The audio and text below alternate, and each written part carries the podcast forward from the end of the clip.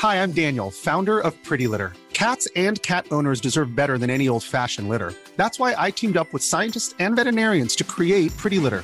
Its innovative crystal formula has superior odor control and weighs up to 80% less than clay litter. Pretty Litter even monitors health by changing colors to help detect early signs of potential illness. It's the world's smartest kitty litter. Go to prettylitter.com and use code ACAST for 20% off your first order and a free cat toy. Terms and conditions apply. See site for details.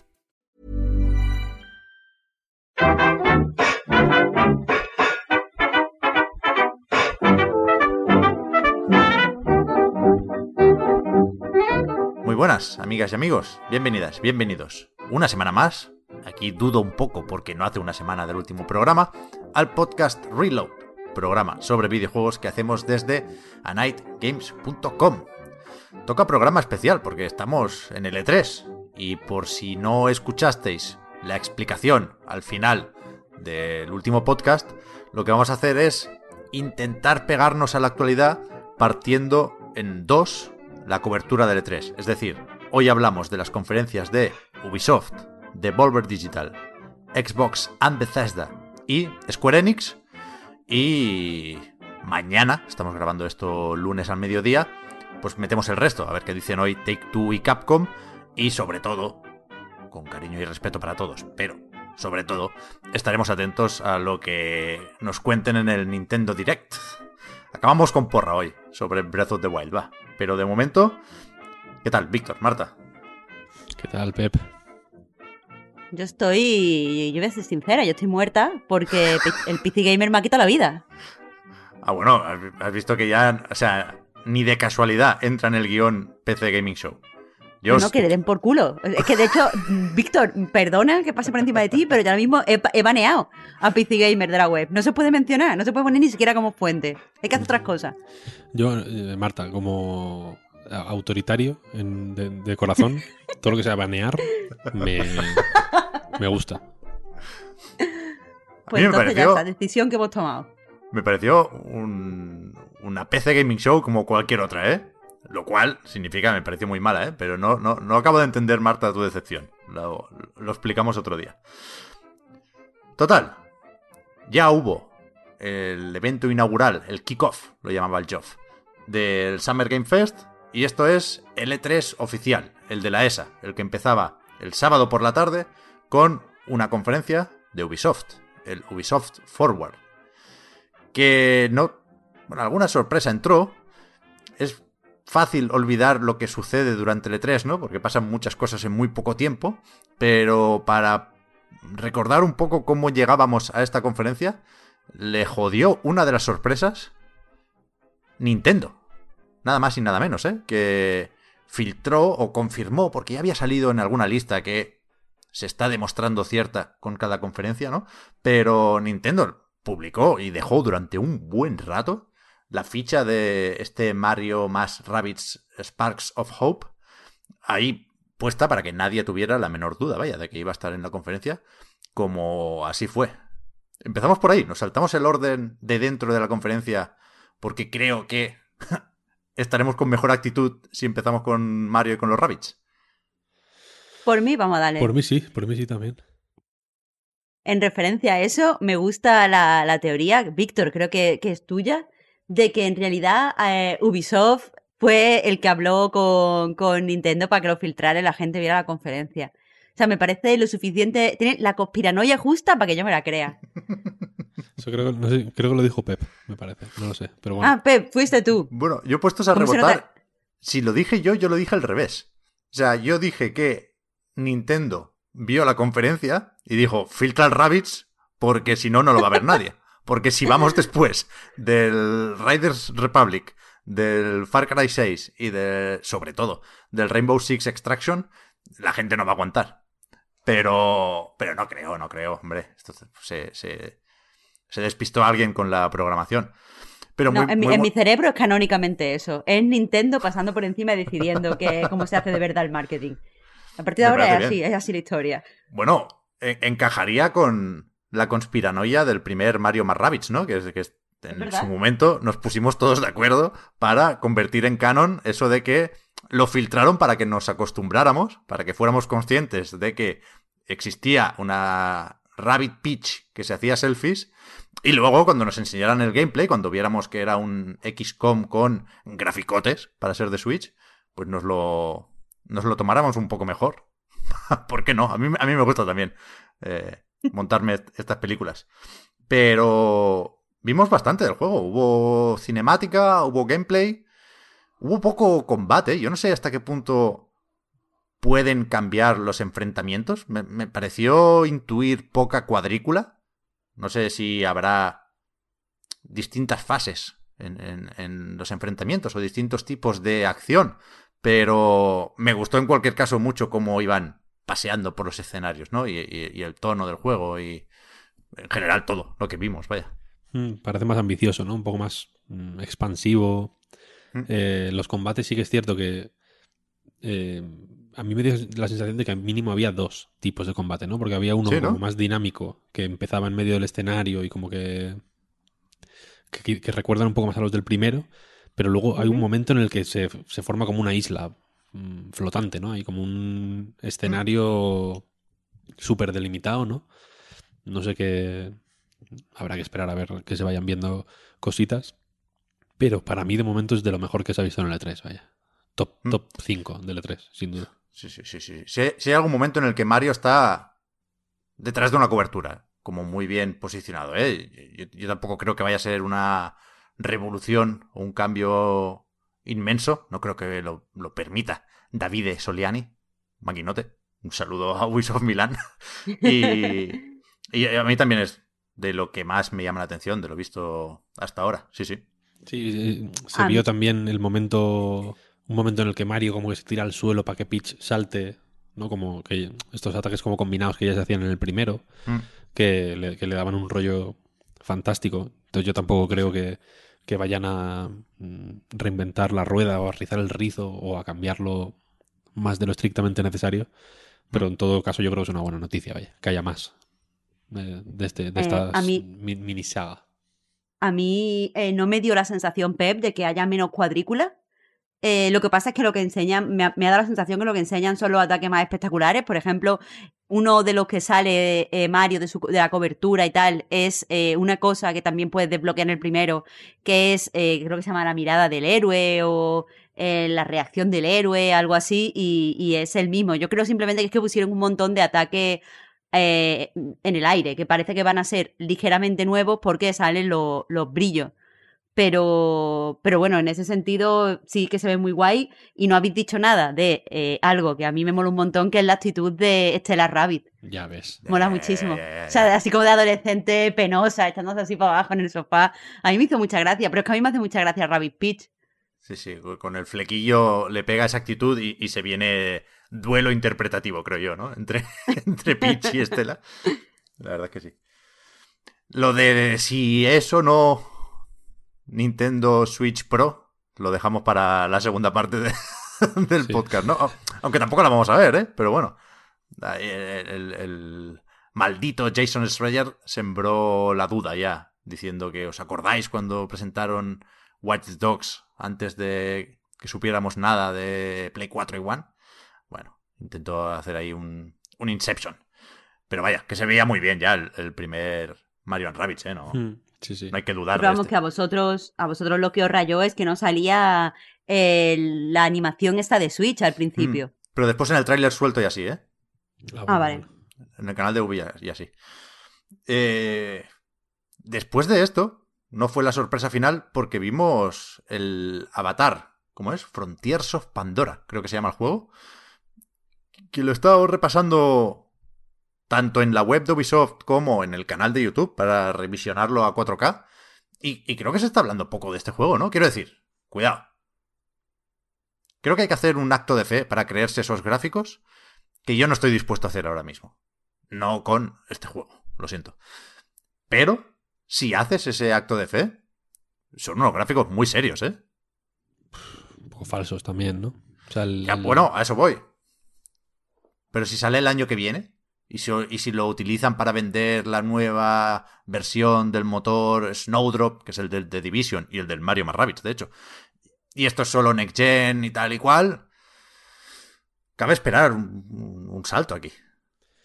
Sí, pero mm, para mí el tipo de tráiler le jugó una mala pasada. En el sentido de que Eso era sí. muy, Eso sin duda. muy confuso, muy pasar de primera a tercera persona, no sé qué, a no sé cuál, ¿no? A, a luego como medio planos más cinemáticos, todo en muy poco tiempo. Creo que si Ubisoft es muy, muy eh, maestra en, en montar un tráiler falso, pero que parece gameplay real. Sí, sí. Y creo que en- entran mejor los juegos así. Porque Sin se duda. entienden mejor, porque, porque te engañan más.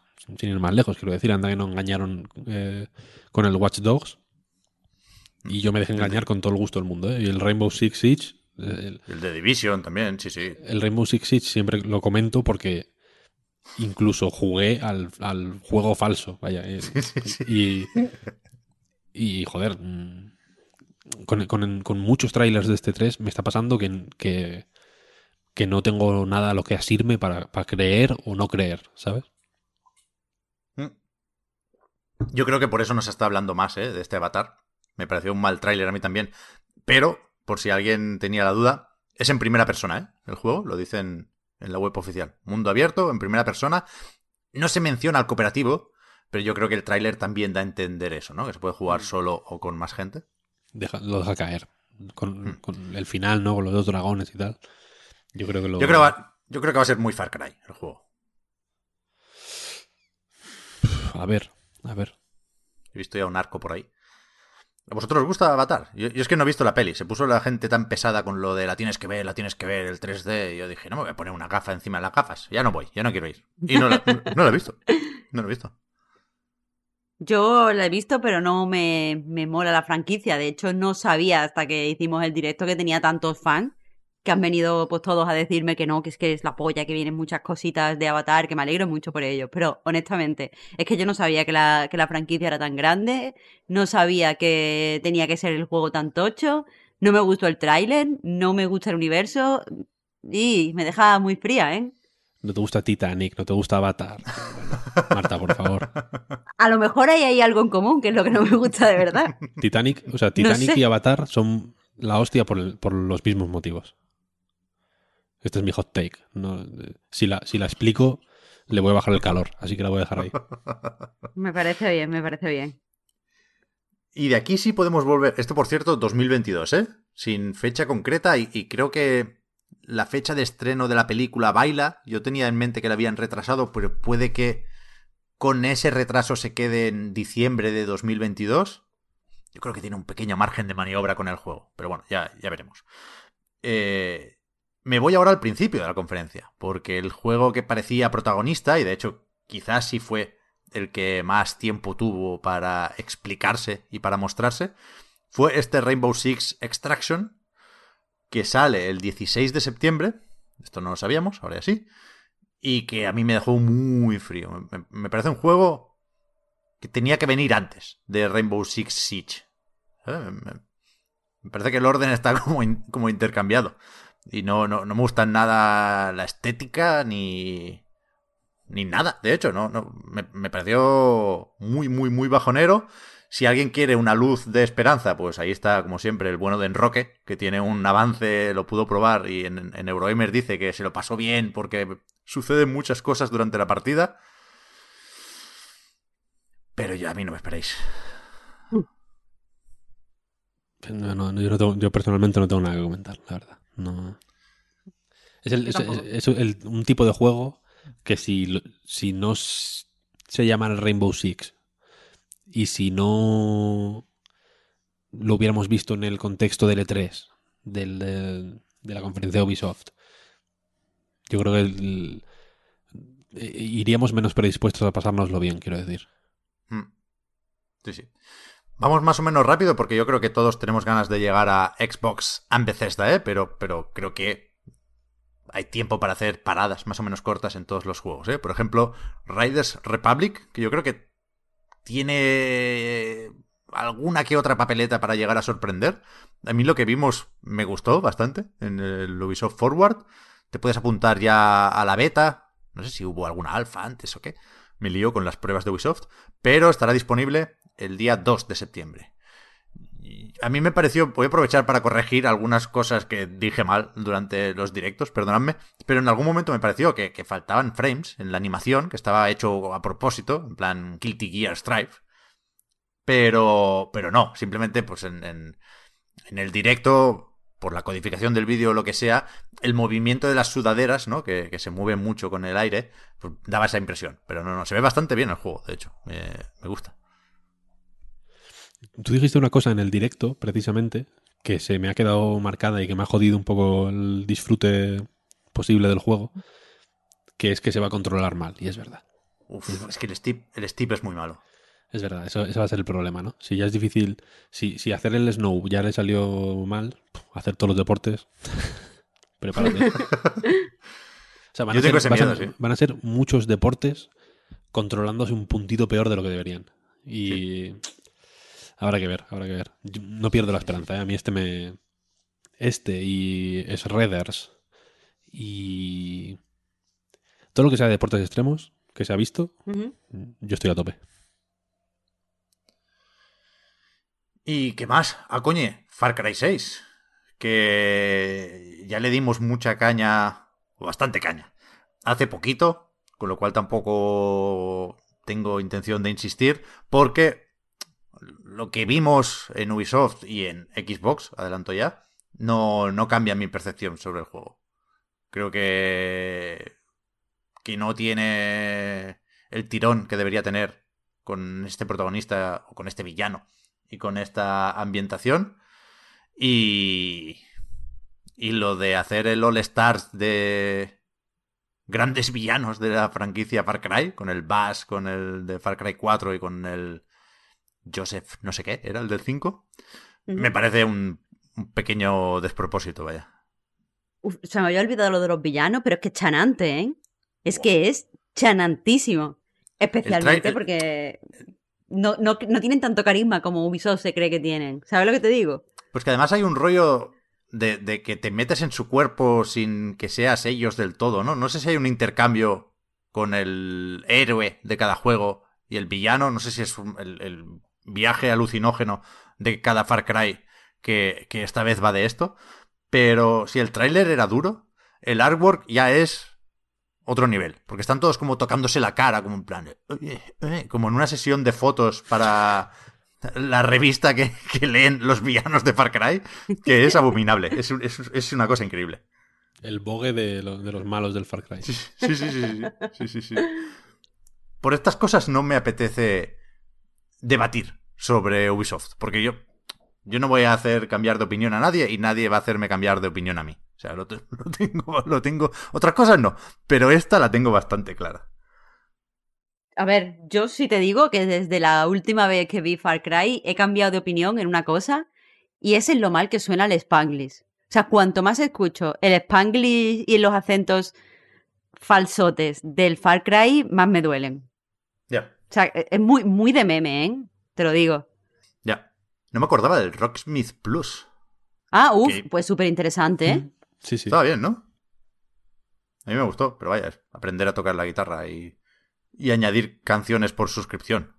Que creo que es lo que toca en un, en un juego, un programa, una aplicación, un servicio así. Sí, bueno, lo, lo convierte directamente en un, en eso, en una aplicación de aprendizaje, ¿no? Yo creo que a Ubisoft le, le renta mm, o, o, bueno, tiene sentido dentro de la estrategia de Ubisoft de ser no solo un estudio de videojuegos, sino también eso, pues vimos pelis incluso en la conferencia, quiero decir, ¿no? Pues es esto les, les va guay.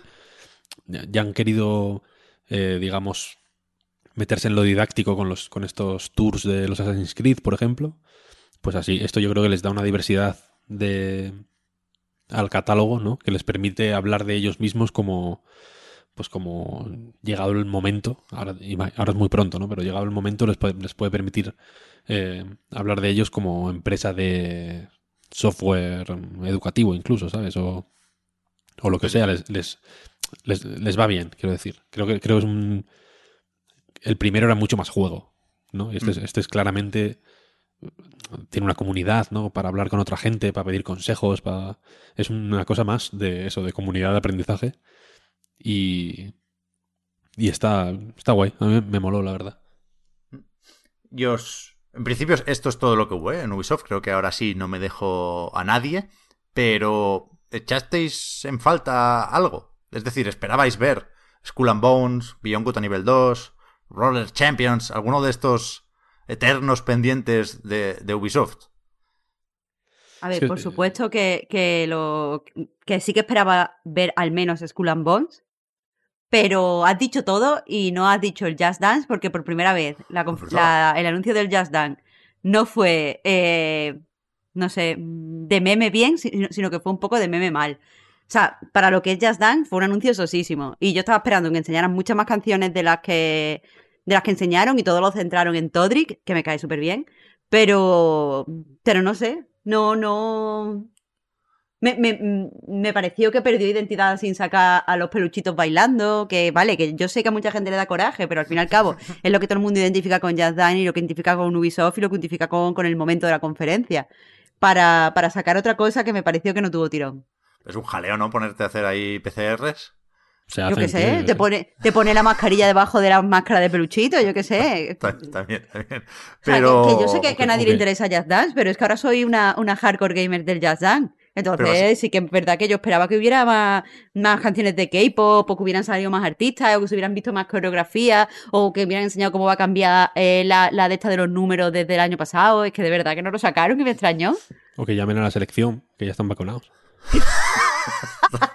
A bailar, ¿no? es verdad. Mejor no, me quedo con Todrick, gracias. Será un buen año, ¿no? Para Just Dance. La gente tiene ganas de hacer fiestas en casa. Hmm. Yo creo que, no, que mucha gente, yo personalmente conozco mucha gente que ha entrado hard en el Just Dance a raíz de la, de la pandemia. Por eso. Y no hay ganas. O sea, que es un juego muy divertido si te quitan los prejuicios que yo tenía de antes. Sí, sí. y la, la versión de Wii ya no hace falta o va haciendo menos falta porque ya está todo el mundo con Switch, ¿no? Yo jugué mucho al primero que sería un Switch, que creo que fue el primero que jugué, mm, por lo que decimos siempre, ¿no? Principio de consola, Ubisoft está ahí muy presente. Me cayó en las manos una copia del, del Just Dance 2017, creo que era. Y me encantó, la verdad. O sea, me parece una cosa mucho más divertida y mucho mejor hecha y mucho mejor pensada de lo que quizá sin conocerlo muy bien puedes llegar a pensar, ¿no? Sí, em, eso es lo que creo yo. Y está muy guay, la verdad. Hmm. Pero yo creo que este año las fiestas, o sea, si alguien gana por las fiestas que se que tiene la gente ganas de hacer, va a ser Mau, ¿no? Más que más que Just Dance. Mau y Valentine's. Ah, hostia, vale, vale. Sí, sí, sí. Yo, yo no esperaba, ¿eh? Ni Skull and Bones, ni Beyond Good and Evil, ni nada de eso. Yo esperaba una conferencia más o menos así. Por desgracia. De hecho, ni siquiera esperaba el avatar. Mario Rabbids, quizás sí. No me gustó la conferencia, pero era más o menos lo que pensaba que, que tocaba. Yo lo, lo, dije en el directo y lo digo ahora, vaya. Creo que el. que hasta ahora. Eh, quizás ha sido un, quizás una transición natural, quiero decir pero hasta ahora las conferencias de Ubisoft las veía mucho más generales, o mucho más generalistas, o mucho más eh, menos específicas, y cada vez las veo más mm, metidas para adentro, ¿sabes? Sí. Más, más EA Play. Hace tiempo ya, ¿eh? hace tiempo, hace no tanto, ¿eh? O sea, el, cuando eran presenciales las conferencias, el público fue cambiando, ¿eh? O sea, ya llevaban unos cuantos años que entre juego y juego enseñaban a gente disfrazada del público. Ya, bueno, eso sí, pero quiero decir que... Que no eran los de Games Industry, eso sí. Pero que ese, ese público igual hacía más la... la eh, hacía Ubisoft más esfuerzo porque intentara representar a, a, más... A, más que los fans de Ubisoft, quiero decir. ¿Sabes? Ahora lo veo un poco... Mm, pues eso, que si estás dentro, guay, pero pero a mí se me hace un poco de coraza. Me cuesta con, muchos de los juegos eh, tomármelos en serio, entrar a ellos, no sé. A mí me, entristece un poco ¿eh? el, estado de Ubi a ojos del tipo de jugador que soy yo, porque lo dije también en el directo y no me cuesta reconocerlo. Yo, la generación de 360, le pegué unos repasos a casi todo lo que sacaba Ubi. Ya ves. Que no lo podéis imaginar. Y ahora me cuesta, me cuesta mucho. Ya ves, ya ves.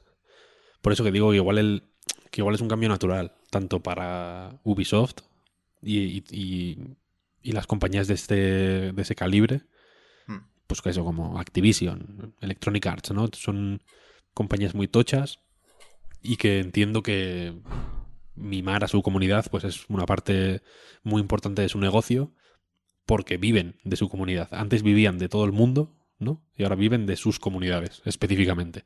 Les interesa ampliarlas, pero les interesa quizá más mm, exprimirlas, ¿sabes?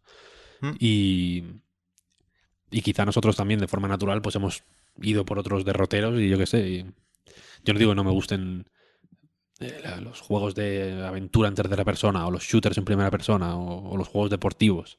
Son juegos que me gustan. Simplemente el... Cómo los, cómo los presenta Ubisoft específicamente, porque estamos hablando de Ubisoft, vaya, pero con Electronic Arts me pasa algo muy parecido. Eh, cómo, cómo se presentan, cómo se promocionan, cómo, cómo, se, plan, cómo se planean a, a- a medio o largo plazo, etcétera, etcétera. Yo es algo que ya no me cuesta, sinceramente. Sí, sí. Yo igual, yo igual. Antes de pasar a Devolver, disculpad si empiezan a sonar ventiladores por aquí, pero es que hace mucho calor. En Barcelona, a veces hablamos del tiempo al empezar el podcast, hoy no lo hemos hecho, pero llevamos ya dos, tres días moderadamente insufribles, ¿eh? Para los que no tenemos aire acondicionado aquí. Pero, pues bueno, creo que lo podré mutear más o menos. Devolver, Víctor, ¿qué te pareció? A ver. A mí los juegos me encantaron. Si solo fueran juegos uno detrás de otro, para mí habría sido perfecta. Porque todos, todos me gustaron lo suficiente como para interesarme y muchos de ellos, casi la mayoría, sí o sí los voy a jugar. Y los voy a jugar con, con ganas y con, y con interés. Y voy a seguir las novedades que se vayan comentando, etcétera, etcétera. La chirigota del medio mm, se me hizo un poco larga esta vez, honestamente. Eh, Ya. Pero no sé, no sé. A mí es que desde hace muchos años ya, ¿eh? La, la primera vez sí me hizo gracia, la segunda creo que ya no. Y cada vez me creo menos el sarcasmo y la crítica y la parodia que, que hay aquí. O sea, entiendo que si abren esa puerta de hacer las bromas con el NFT y compañía, tienen que acabar vendiendo el VHS por mil pavos. Y, no le viene de aquí a devolver, ¿eh? No, no se están enriqueciendo a costa de nadie con esto. Es, es una broma simpática para mm, que la complete alguien con mucho dinero. No me parece mal, hay cosas peores. Pero... eh, no estoy cómodo viéndolo, no estoy cómodo. O sea, a mí, a mí me, produce incomodidad el hecho de que efectivamente la primera vez fue como, joder, una compañía de videojuegos se atreve, voy a poner aquí comillas, a, a reírse muy abiertamente y, quizá no dando nombres y apellidos, pero sí mm, dejándolo suficientemente claro como para que todos sepamos a qué, a qué se refiere, de, la, de las cosas de la industria del videojuego que habitualmente eh, solo habían sido señaladas o solo se habían reído de ellas, pues yo qué sé, Gamera o, Gamera, sí, sí, o, sí. Tim, o Tim Rogers en, Sí. en- en el año 2012 o cosas así, ¿sabes? Y, y ver de pronto un publisher como Devolver haciéndolo y, y, joder, y planificándolo todo para la semana del E3, ¿no? Una cosa así un poco, eh, joder, pues medio atrevida, me pareció guay. ¿Qué pasa? Que el E3 lo, has- lo ha absorbido eso con una naturalidad bestial. Sí. Y ahora mm, tengo la sensación cuando veo lo de Devolver que, que de que necesitan eh, tener cosas de las que burlarse para burlarse de ellas. Es decir, que es más importante la burla que el, que el, que el fondo de, de esa burla, ¿sabes? Y que, y que- y que 100%. tienen que vivir de la- y que como que parasitan de, de- de las cosas malas, ¿sabes? Lo veo improductivo al final, ¿no? Porque al final no, no sé. Yo entiendo, la, la primera yo lo entendí como, vale, es utilizando el sarcasmo señalan una serie de cosas que son problemáticas eh, para en algún momento, entiendo que no a un cortísimo plazo, pero sí a unos años vista, ha de ser solucionado, ¿no? O ha de ser corregido o, o, le pone un espejo a la industria para que vea su parte más fea y que la propia industria diga, vale, mm, nos han cazado, ¿no? ¿Qué pasa? Que no solo no ha ocurrido eso, sino que la industria ha, metido en, su puto corazón esta burla, ha llevado lo que, las cosas de las que se burlaban, las ha llevado hasta el extremo. En este caso ya con los NFTs es... Mm, joder, quiero decir que la burla y el desarrollo extremo han ocurrido al mismo tiempo prácticamente, ¿no? Entonces, no sé, esa, es un poco la, incomodidad que se me queda a mí, ¿sabes? Sí, sí, sí. No, no, no está bien atado el mensaje porque aquí lo principal era reírse de las suscripciones, ¿no? Este Devolver Max Pass Plus y que se, se, la monetización como servicio lo llamaban, ¿no? Y que eh, compras sin darte cuenta y todo eso, pero, pero, bueno, bien que está el Carrion en el Game Pass, y bien que meten el Fall Guys en el Plus, y bien que juegan con lo de escalonar el lanzamiento de las distintas versiones de un juego. Entonces, están en su derecho de hacer eso, faltaría más, y, muchas veces lo, celebramos los primeros, pero es eso, no, creo que esté bien atado el mensaje, entonces yo arqueo la ceja durante la conferencia de, de, Volver. La, la, la, el choteo tiene que ser suficientemente suave para entrar en el en twitch.tv barra Twitch Gaming. Y eso a mí me... Quiero decir, si de pronto... A mí me habría gustado, por ejemplo, algo como que en algún momento de la conferencia hubieran emitido un minuto de música con derechos para que les metieran strikes a, miles de canales de Twitch, por ejemplo, ¿no? Y, para, para poner el foco en ese, en, en, ese problema, ¿no? En, o, en, esa situación conflictiva, que está siendo conflictiva ahora mismo, ¿no? Y hacerlo desde Twitch Gaming ya habría sido la, la mega la mega broma. Pero todas las vi un poco eh, bromas cookie dent, ¿sabes? De que, de que no, te has puesto, no te has puesto la dentadura todavía y estás como mordiendo con encía. Los juegos, pues mira, voy a leer aquí los que ponen ellos en la web del Devolver Max Pass Plus. Trek to Yomi, el de los samuráis en blanco y negro. Fantástico. En, en 2D, un poco... ¿Qué? ¿Prince of Persia nos vale como referencia? Igual sí, ¿no? Prince of Tsushima. que esto lo hace Flying Wild Hog, es decir, la gente del Shadow Warrior, ahora toca el 3, todavía no tiene fecha, pero es el que vimos también por aquí, y un tal Leonard Menciari, que supongo que será un poco el, director creativo, el que tiene la idea y los otros le ayudan a llevarla a cabo, pero esto saldrá en 2022. En la conferencia se dio a entender que era Next Gen, pero tampoco hacía falta, y en la web se confirma que sale también para Play 4 y One. ¿eh? Este es de los pocos que cae para todos, no, porque no sale en Switch. Nada, no he dicho nada. Play 4, Play 5, One Serie S o X y PC. Después, Wizard with a Gun. En cualquier momento me, podéis parar, ¿eh? pero prefiero hacer la lista para, no olvidarme a, ninguno.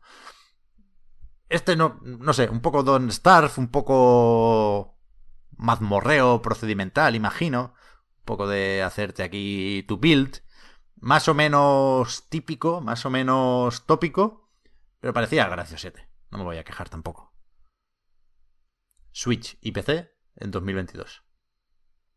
Este eh, es muy de nuestra cuerda, Inscription, el nuevo de Daniel Mullins, que es el de Pony Island, que es una mezcla de juego de cartas y escape room, bastante interesante también por su estética y que está previsto para este año. Later this year, nos dicen aquí. Y quizá el más vendible, o el más pintón, bueno, no sé, en realidad los otros también, qué narices, el de los samuráis es, es guapote. Pero este Death's Door llama la atención. A eso voy. Nos habían prometido una fecha y aquí la tenemos. 20 de julio, solo para Xbox, tanto las nuevas como One y PC. Y después el Phantom Abyss, este que está en acceso anticipado el 22 de junio, que ha sonado muy, muy faltón, como que lo estoy despachando, pero no sabría por dónde empezar a describirlo. Es una especie de Fall Guys, por lo de hacer carreras hasta la meta, pero en una especie de templo maldito y tienes que ir ahí como Indiana Jones sorteando obstáculos con el látigo. Vigila, no te caigas en los pinchos. Ay, ay, ay, suscríbete. Eh, ¿Es, es single player este o es, o es multijugador? multi, multi. eh, va- vas con. Bueno, entiendo, ¿no? Que vas con fantasmas de otros jugadores. Ah, espérate. Massive Asynchronous Multiplayer. Eso es, eso es. Sí, sí, sí, ¿verdad? Hostia, pues entonces no le veo la gracia. Menos todavía. Bueno, ya, ya lo verás, ya lo verás cuando juegues. Este yo creo que te va a entrar cuando juegues, Pep. Bueno, pues va a ser Time Attack entonces. Bueno, Bueno, también, pues ya también. ves, nuestro rollo. Sí, sí, sí, sí, ¿no? Como, como Sonic. Y eso, el Terranil lo habían anunciado poco antes, no, no apareció en el evento. Y Shadow Warrior sí se dejó ver. A mí me, me sigue gustando el rollo de este juego que es el que podría haber hecho People Can Fly después de Bulletstorm, pero decidieron ir por otro lado. Y, y se ve muy tocho, vaya. A ver, a Sí, ver sí. si sale pronto. Todos los, todos los juegos buenos. No, si los, quiero decir, si los pones así como los has leído, joder, qué maravilla, ¿no? No Sí, dicho sí. De- Sí, Demon Throttle sí. no lo has visto. No lo has dicho. Es verdad. ¿Por qué me lo he saltado? Está No más para abajo. Así sí Es- está al final del todo. Porque está en otra último. sección que no entra en el- la suscripción esta imaginaria, sino que está en su propia categoría que es Only Physical, Never Digital. Porque esto es un juego para Switch de los desarrolladores de Gato Roboto, Doink Soft, y que solo saldrá con el cartuchito, vaya, en algún momento del año que viene. Mm, Eso es. Juego muy, muy retro, ¿no? Del oeste ahí. Bueno, no sé, a mí no me dijo mucho el tráiler, ¿eh? La, la broma me parece bien y el, el trabajo que hicieron con Gato Roboto me permite ser un poco optimista, pero tampoco me voy a emocionar aquí. Bueno, a mí es un rollo que me mola mucho, la verdad. Y lo del formato físico me tiene un poco mm, dividido. En el sentido de que me hace gracia. Me haría gracia tenerlo. Creo que es un juego suficientemente de nicho como para que no duela especialmente eh, que no esté en la eShop. O sea que si te lo pierdes tampoco, supongo mucha gente tampoco se lo se va a echar las manos a la cabeza. Eh, pero eh, me- no termino. O sea, me cuesta decir aplaudir, ¿no? Que sea solo físico. O celebrarlo de alguna forma. Pues, mm, a ver, yo por resumir lo de Devolver me quedo con que en la conferencia pues no me hizo demasiada gracia, no me hizo tanta gracia, se me hizo pesadillo el chiste, demasiado largo, pero con Bell Inscription, que es un juego que, mm, sal- o sea, lo anunciaron ya como hace un año, sabíamos súper pocas cosas y cada vez que se ve está mejor, yo me doy por satisfecha. O sea, si, si de... Si una conferencia tan corta me veo jugando un juego, a mí ya me parece un éxito. Así que en ese sentido a tope. Que tiene pinta de ser un pepino. Buah. Yo- va, yo- va a estar muy bien. tengo un, un pequeño problema, para variar. Ya no solo con Devolver, que, que igual es quien más fácil lo tiene para hacerlo de otra forma, ¿eh? para no caer en este error. Pero también pasa con el Guerrilla Collective y con el Wholesome Direct, que, joder, yo todavía no he visto, pero la gente estaba muy contenta. ¿eh? Se vale hablar aquí también de, de esos eventillos, pero que yo entiendo que los indies por, por, por su propia naturaleza dan muchas vueltas y a lo mejor eh, estaba más o menos encarrilado el proyecto y se va alguien del estudio o tiene algún problema el único desarrollador en, en otro caso y, y, bueno, pues se retrasa y tiene que reaparecer, ¿no? No, Es difícil prever cuándo va a estar terminado un indie, quiero decir. Pero lo de reanunciar juegos, creo que nos estamos pasando poco. ¿Sabes? Presentar como algo nuevo, algo que lo buscas y tiene página en Steam desde hace un año y medio. No sé. El E3 está para juegos nuevos. Ya, hombre, pero eso que, que lo hacen cuando lo pilla Devolver. Quiero decir que hasta en ese momento no era de Devolver y lo pillaron, eso no lo sé. Bueno, pero estos los habíamos visto ya casi todos los juegos. El Death Door. Claro, es que hay tantos eventos que en algún otro salieron por primera vez, casi todos estos.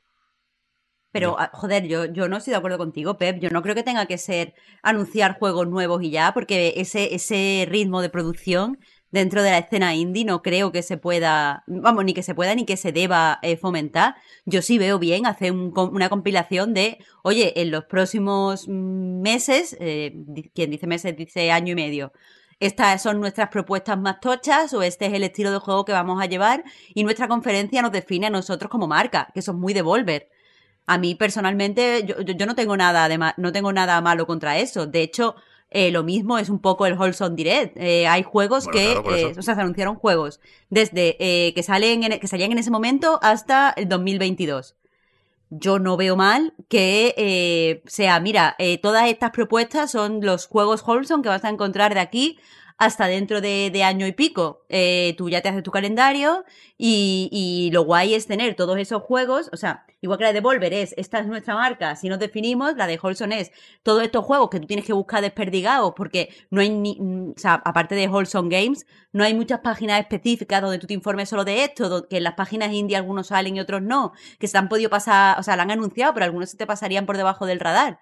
Entonces, yo veo muy bien que, se compilen. Eh, el Holson Direct, efectivamente, me pareció que fue una gran conferencia eh, donde se midieron muy bien los tiempos, donde se, se compaginó muy bien el enseñar el juego y el dejar hablar a los creadores, creadores que además tenían cosas que decir.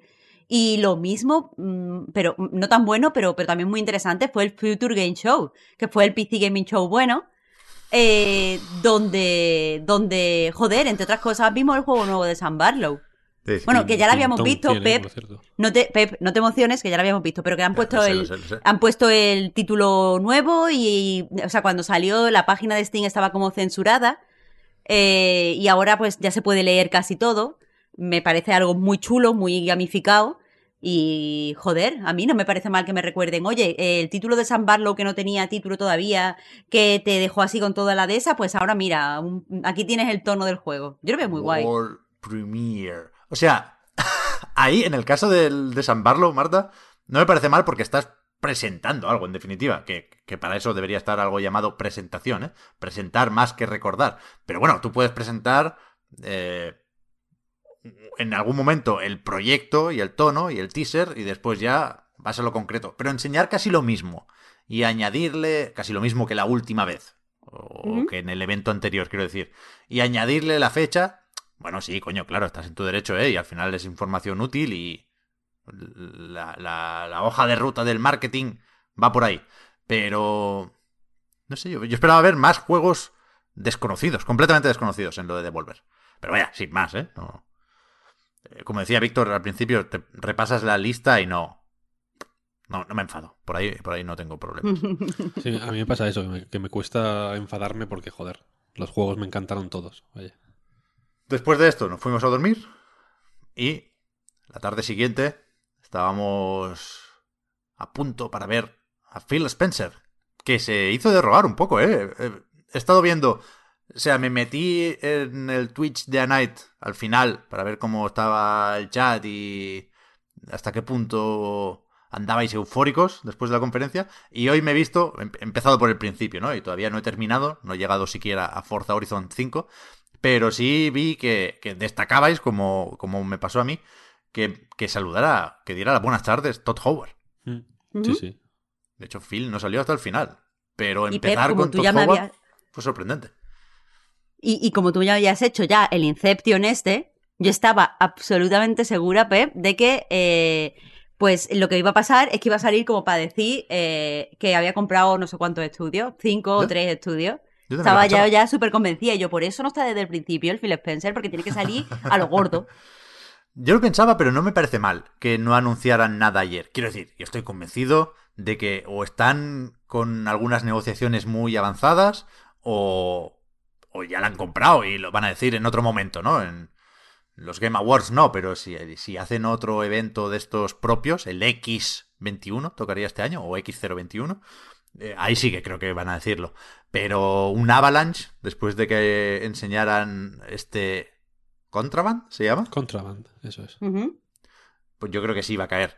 Pero me parece bien que, que, empiecen sacándose juegos de encima. Es decir, que manden el mensaje de, al final, comprar estudios es un medio para un fin, que es sacar más juegos. Con lo cual, no, no acumulemos más estudio cuando todavía debemos muchos juegos, vamos a dar primero salida a eso.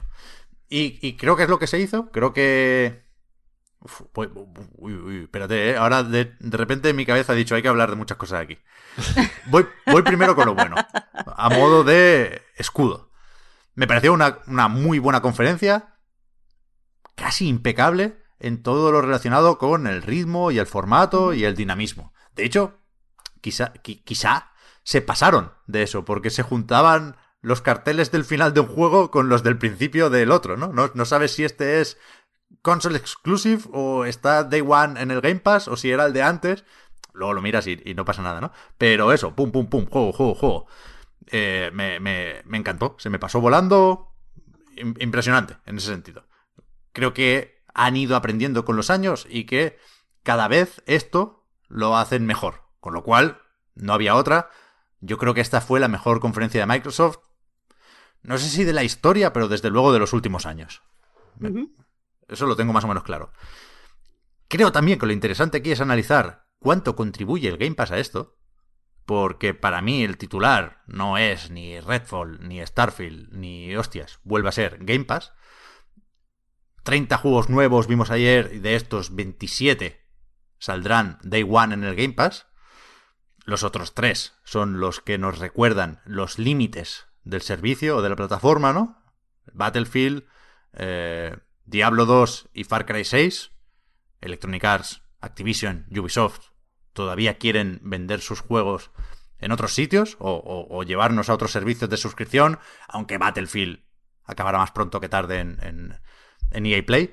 Pero, pero me parece muy interesante estudiar aquí cómo cambia tu predisposición a la hora de ver la conferencia y de recibir los inputs que, van saliendo, el hecho de que sepas que lo vas a poder jugar todo, casi todo con el Game Pass, ¿no? Creo que lo, lo definitorio de esta conferencia, también de algunas de las anteriores, ¿eh? Pero cada vez más, el Game Pass no para de crecer, es el hecho de que, bueno, es, es normal cuando se hace medio bien una conferencia que quieras jugarlo a casi todo. Pero aquí hay un matiz, que no solo lo quieres jugar casi todo, sino que tienes relativa certeza de que lo vas a jugar casi todo. Sí, sí. están muy, muy, muy a mano todos los juegos. Y esto, joder, pues, pues le da un peso a cada anuncio que si tienes que pensar, hostia, este valdrá 15 o valdrá 40, a ver si me coincide con otro y tengo que decidir tal y cual, cambia mucho la forma de recibir los, los vídeos. Sí, sí, o este es free to play, o este no, este tal, o este cual. Como hay una serie de un montón de mm. cosas específicas, de detalles específicos, que en otros casos pueden generar mm, cierta confusión, que aquí, mm, pues bueno, se lo perdonas un poco más porque efectivamente lo vas a jugar, ¿no? Ya, ya verás, ¿sabes? Es como, ya, ya veré cómo es. Y bueno, yo, yo personalmente, eh, aparte de que fue la primera vez que sí que le vi sentido eh, 100% haber hecho el salto a nueva generación, porque vosotros sabéis que yo soy muy agarrada, que a mí me... como que me pienso mucho que me voy a comprar nuevo y en qué tengo que gastar dinero y todas esas cosas. Entonces, eso, hasta, hasta allí, hasta la conferencia no, no vi exactamente que había hecho lo, lo que había hecho bien. Eh, y desde luego me ayudó a no sentirme estafada con respecto a las promesas que me había hecho Microsoft. Eh, no promesas explícitas, pero sí lo de vamos a hacer una gran apuesta por este servicio. Si tú vienes a la, a la nueva generación con nosotros, pues vas a poder acceder a todo, a una gran cantidad de juegos gracias al Game Pass. Y, claro, como siempre, cuando, cuando entras en una nueva generación y empieza también eh, a asentar una nueva política o, una política que lleva unos años, pero que ahora está empezando a crecer dentro de una compañía, tienes que ver eh, los matices, tienes que ver hasta qué, hasta qué punto es verdad. Y yo, yo me, me hiperaseguré con la, con la conferencia de que era todo absolutamente verdad y que lo que yo imaginaba que iba a ser para mí en concreto la nueva generación, eso es lo que va a ser. Ya cuando más adelante me compre una PS5 veré, pero actualmente eso, eh, yo me quedo con que eh, voy a tener mil cosas que jugar porque Microsoft honestamente ha cumplido, creo. Hmm. A mí me sorprenden varias cosas aquí. Y voy a empezar con las críticas porque creo que son evidentes. Que, bueno, te pueden importar más o menos, ¿eh? pero yo las tengo muy presentes. Yo creo que lo que no fue la conferencia de ayer fue un antes y un después. En la propuesta de Xbox o Xbox y Bethesda, si queréis. Me sorprendió hasta qué punto siguen apuntalando el Game Pass juegos de otras compañías, desde Stalker 2 hasta eh, Back for Blood. Creo que es evidente que cada vez llegan más pronto, Day One, eh, juegos más grandes, pero a, a, mí no me pareció decisiva la aportación de Bethesda, que es pronto, ¿eh? lo de siempre, super asterisco para todo el podcast de hoy. Es pronto todavía, en el caso de Bethesda, y estamos con la pandemia, por supuesto. Pero Starfield no me dijo nada. Me pareció, de hecho, un tráiler malete o flojete. Ya veremos de aquí al 11 de noviembre de 2022, que es cuando debería salir, cómo nos van vendiendo y va cogiendo forma la idea esta del Skyrim en el espacio. Es, es fácil saber por qué deberíamos tenerle ganas a este juego. Pero a mí el tráiler me dio completamente igual. El tráiler al final de Redfall, pues todavía peor, porque mm. fue una CGI y Vampiro existen mm, a tope con Arkane, pero me cuesta mucho venirme arriba con esto. De hecho, me, me, me, entraron más ganas leyendo descripciones del juego, simplemente el hecho de saber que puedo jugar solo. Es un first person shooter para uno o varios jugadores. Saber que es un mundo abierto, que en definitiva no es otro Left 4 Dead. Me gustó más eso que ver el tráiler, que, que no me pareció llamativo de ninguna forma. Y después Microsoft, lo de no enseñar la campaña de Halo Infinite me parece moderadamente preocupante. Sí, sí, sí, sí. Y eh, Forza Horizon 5 es coger las bolas de dragón y pedir un deseo. Vaya, ¿qué, qué quieres? Forza, Forza, Horizon 5, ah, si no te importa.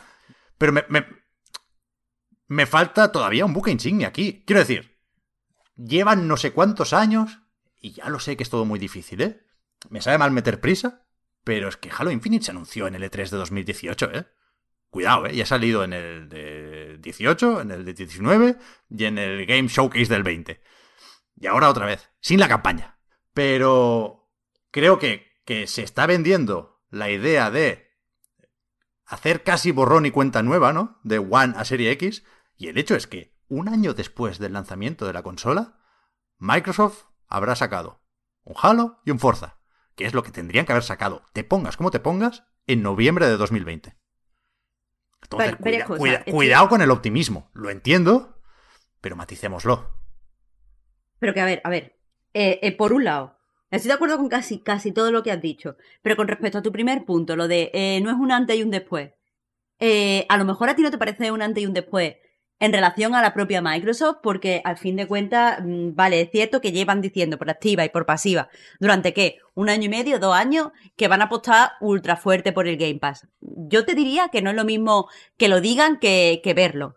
Verlo efectivamente con las cartelas de eh, disponible en Game Pass Day One. A mí eso me por, impacta más. ¿Por, por qué os sorprendió lo del Starfield? No iban a mentir con esto. O sea, Joder, teníamos... no, no, sería la primera vez que, que hay matices y que se ha dicho pero después en realidad hay que esperar a no sé qué o que no se ha dado la información completa. No sería ya. ni la primera ni la última vez y sorprende. Que, pero, por, pero... Por cierto, Marta, perdona que te interrumpa, pero que no nos vamos a acordar después. Lo que sí se dijo, por supuesto, por si alguien tenía dudas, es que Starfield, igual que Redfall, son exclusivos de Xbox, ¿eh? Más PC, pero uh -huh. nada de Starfield en Play 4 o Play 5. By the way, Starfield tampoco sale en Xbox One. Menos mal. Pues Gracias, Víctor.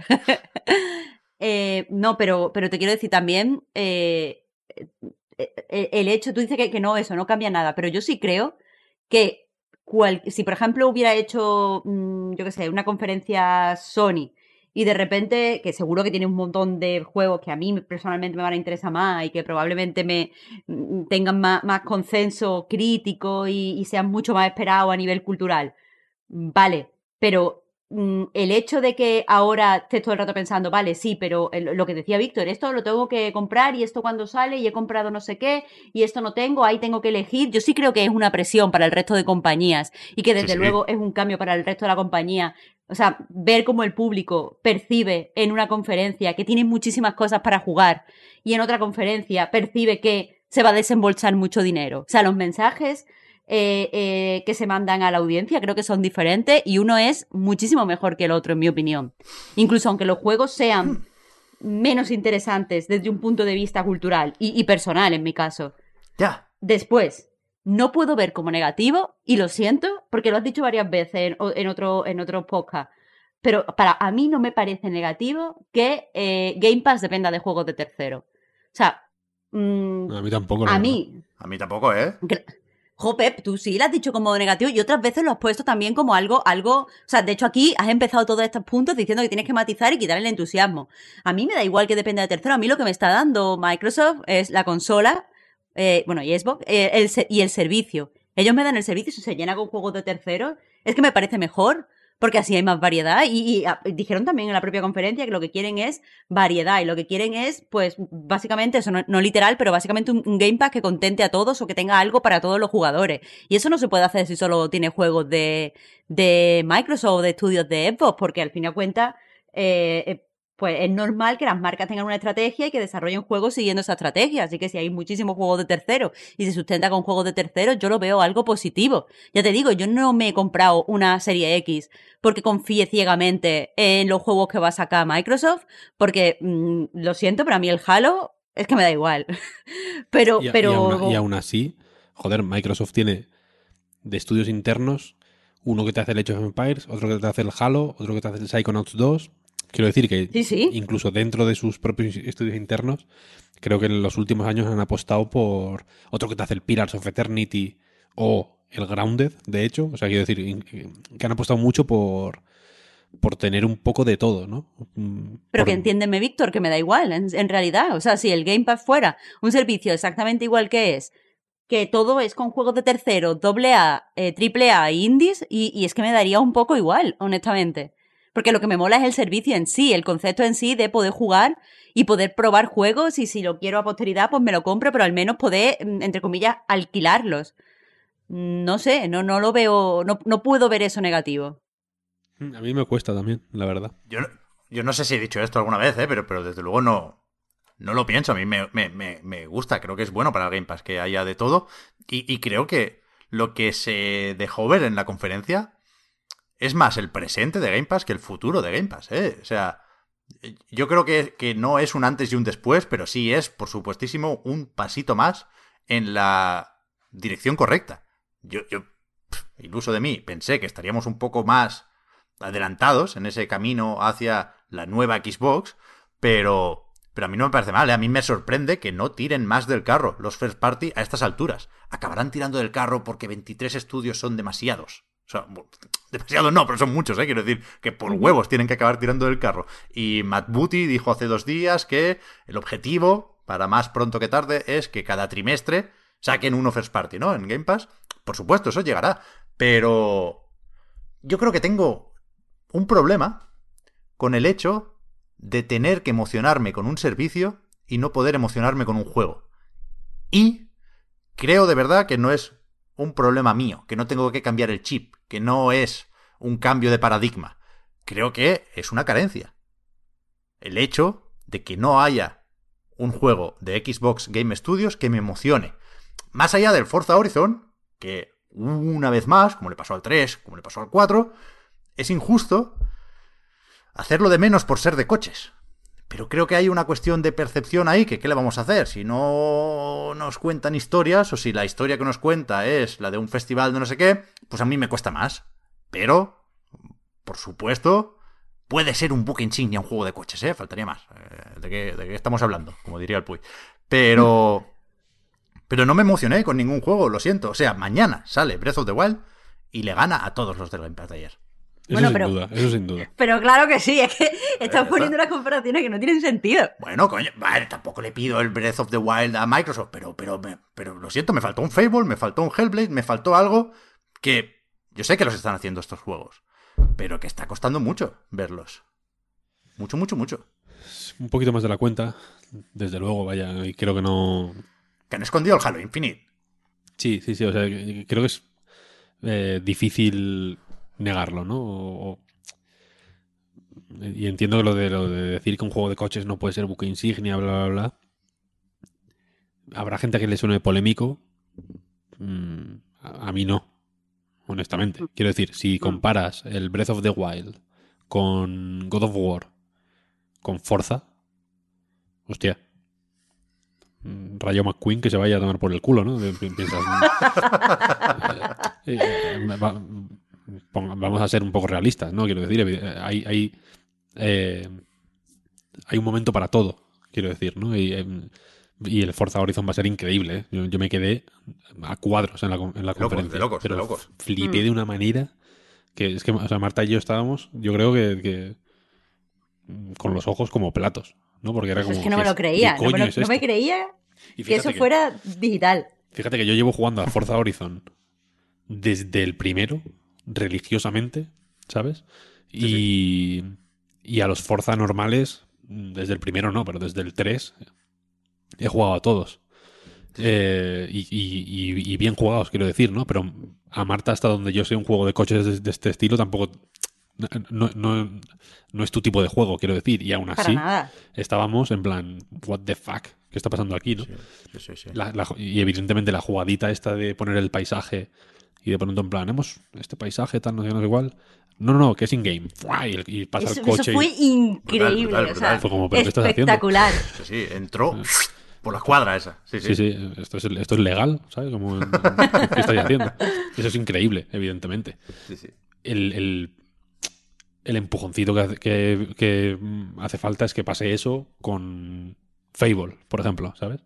En plan, un jardín o un bosque y de pronto que, que salga muñecos y que sea como me cago en mi puta vida, ¿no? La, la que me han liado aquí.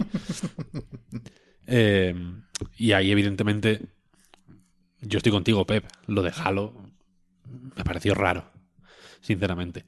Que se- yo, yo creo que se esperaba el, lo, mismo, lo mismo que el vídeo de Craig, pero bien, ¿sabes? Como un...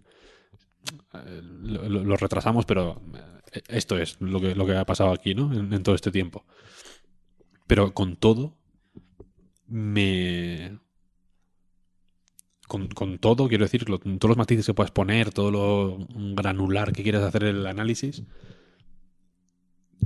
creo que, la, que si querían que Game Pass fuera un, un nombre propio fuerte y, una, y un motivo de peso para mirar a Xbox de otra manera, yo creo que ya lo han conseguido. Y para mí esta conferencia sí fue un antes y un después, en el sentido de que, por ejemplo, meter Back, Back for Blood de lanzamiento en Game Pass, para mí es tocho. Porque no es mm, Second Stiction, ¿sabes? O, o Pero sí es Outriders, ¿no? Un poco más. Bueno, Un poco más, yo creo. Es, Outriders es Square Enix, al final, que ya hablaremos de Square Enix ahora. Esto es Warner, ¿sabes? ya. Que Warner, y está Warner- también para PC, cuidado, ¿eh? O sea, casi todo lo que entra en Game Pass es Game Pass de consola y PC. Menos, de hecho, Age of Empires, que es Game Pass de PC, ¿eh? que sale el 28 de octubre. Por eso Warner es un final boss, ¿eh? O sea, es una cosa sí, sí, sí. seria. Que, no, que Warner no hace las cosas, ¿sabes? Por, por, por lástima o por, o por nada. Ento- Entonces, para mí esto sin, me, me da la sensación o me hace pensar que el, el- el- digamos, lo que la propia Microsoft intentó mostrar con ciertos juegos propios, como Sea of Thieves, por ejemplo, es decir, que el, que el Game Pass podía servir para fomentar la creación de comunidades, ¿no? Para ciertos juegos que, la- que las necesitan. Sí. Eh, pues joder, Warner está- ya está convencida de eso, ¿sabes? Y no solo Warner, sino Electronic Arts probablemente también, ¿eh? Porque el, el Battlefield no es para Game Pass, pero si tienes el Game Pass Ultimate, le puedes echar 10 orillas, Ya. ¿sabes? O sea que, y, y esas 10 orillas, pues yo qué sé, habrá quien juegue 5 y lo deje, habrá quien juegue 10 y se lo compre. Ahí ya cada uno que haga lo que quiera. O que juegue las 10 y que se espere efectivamente a que lo pongan en el EA Play, que no es, que no es Game Pass, porque se llama de otra forma, pero bueno, parecido es, ¿no? Sí, sí. porque está dentro del Game Pass al final. Entonces, creo que sí que han conseguido que haya un cambio de, de percepción. Eh, y, y, es, y es tocho también. Sí, sí. Yo, yo no digo que no exista este cambio de percepción, ¿eh? Yo digo que yo ya lo había hecho, vaya. A mí ya me, Mm. me habían convencido ya por ahí. Yo creo que faltaban. Y faltan, ¿eh? Hechos, ¿sabes? Cosas.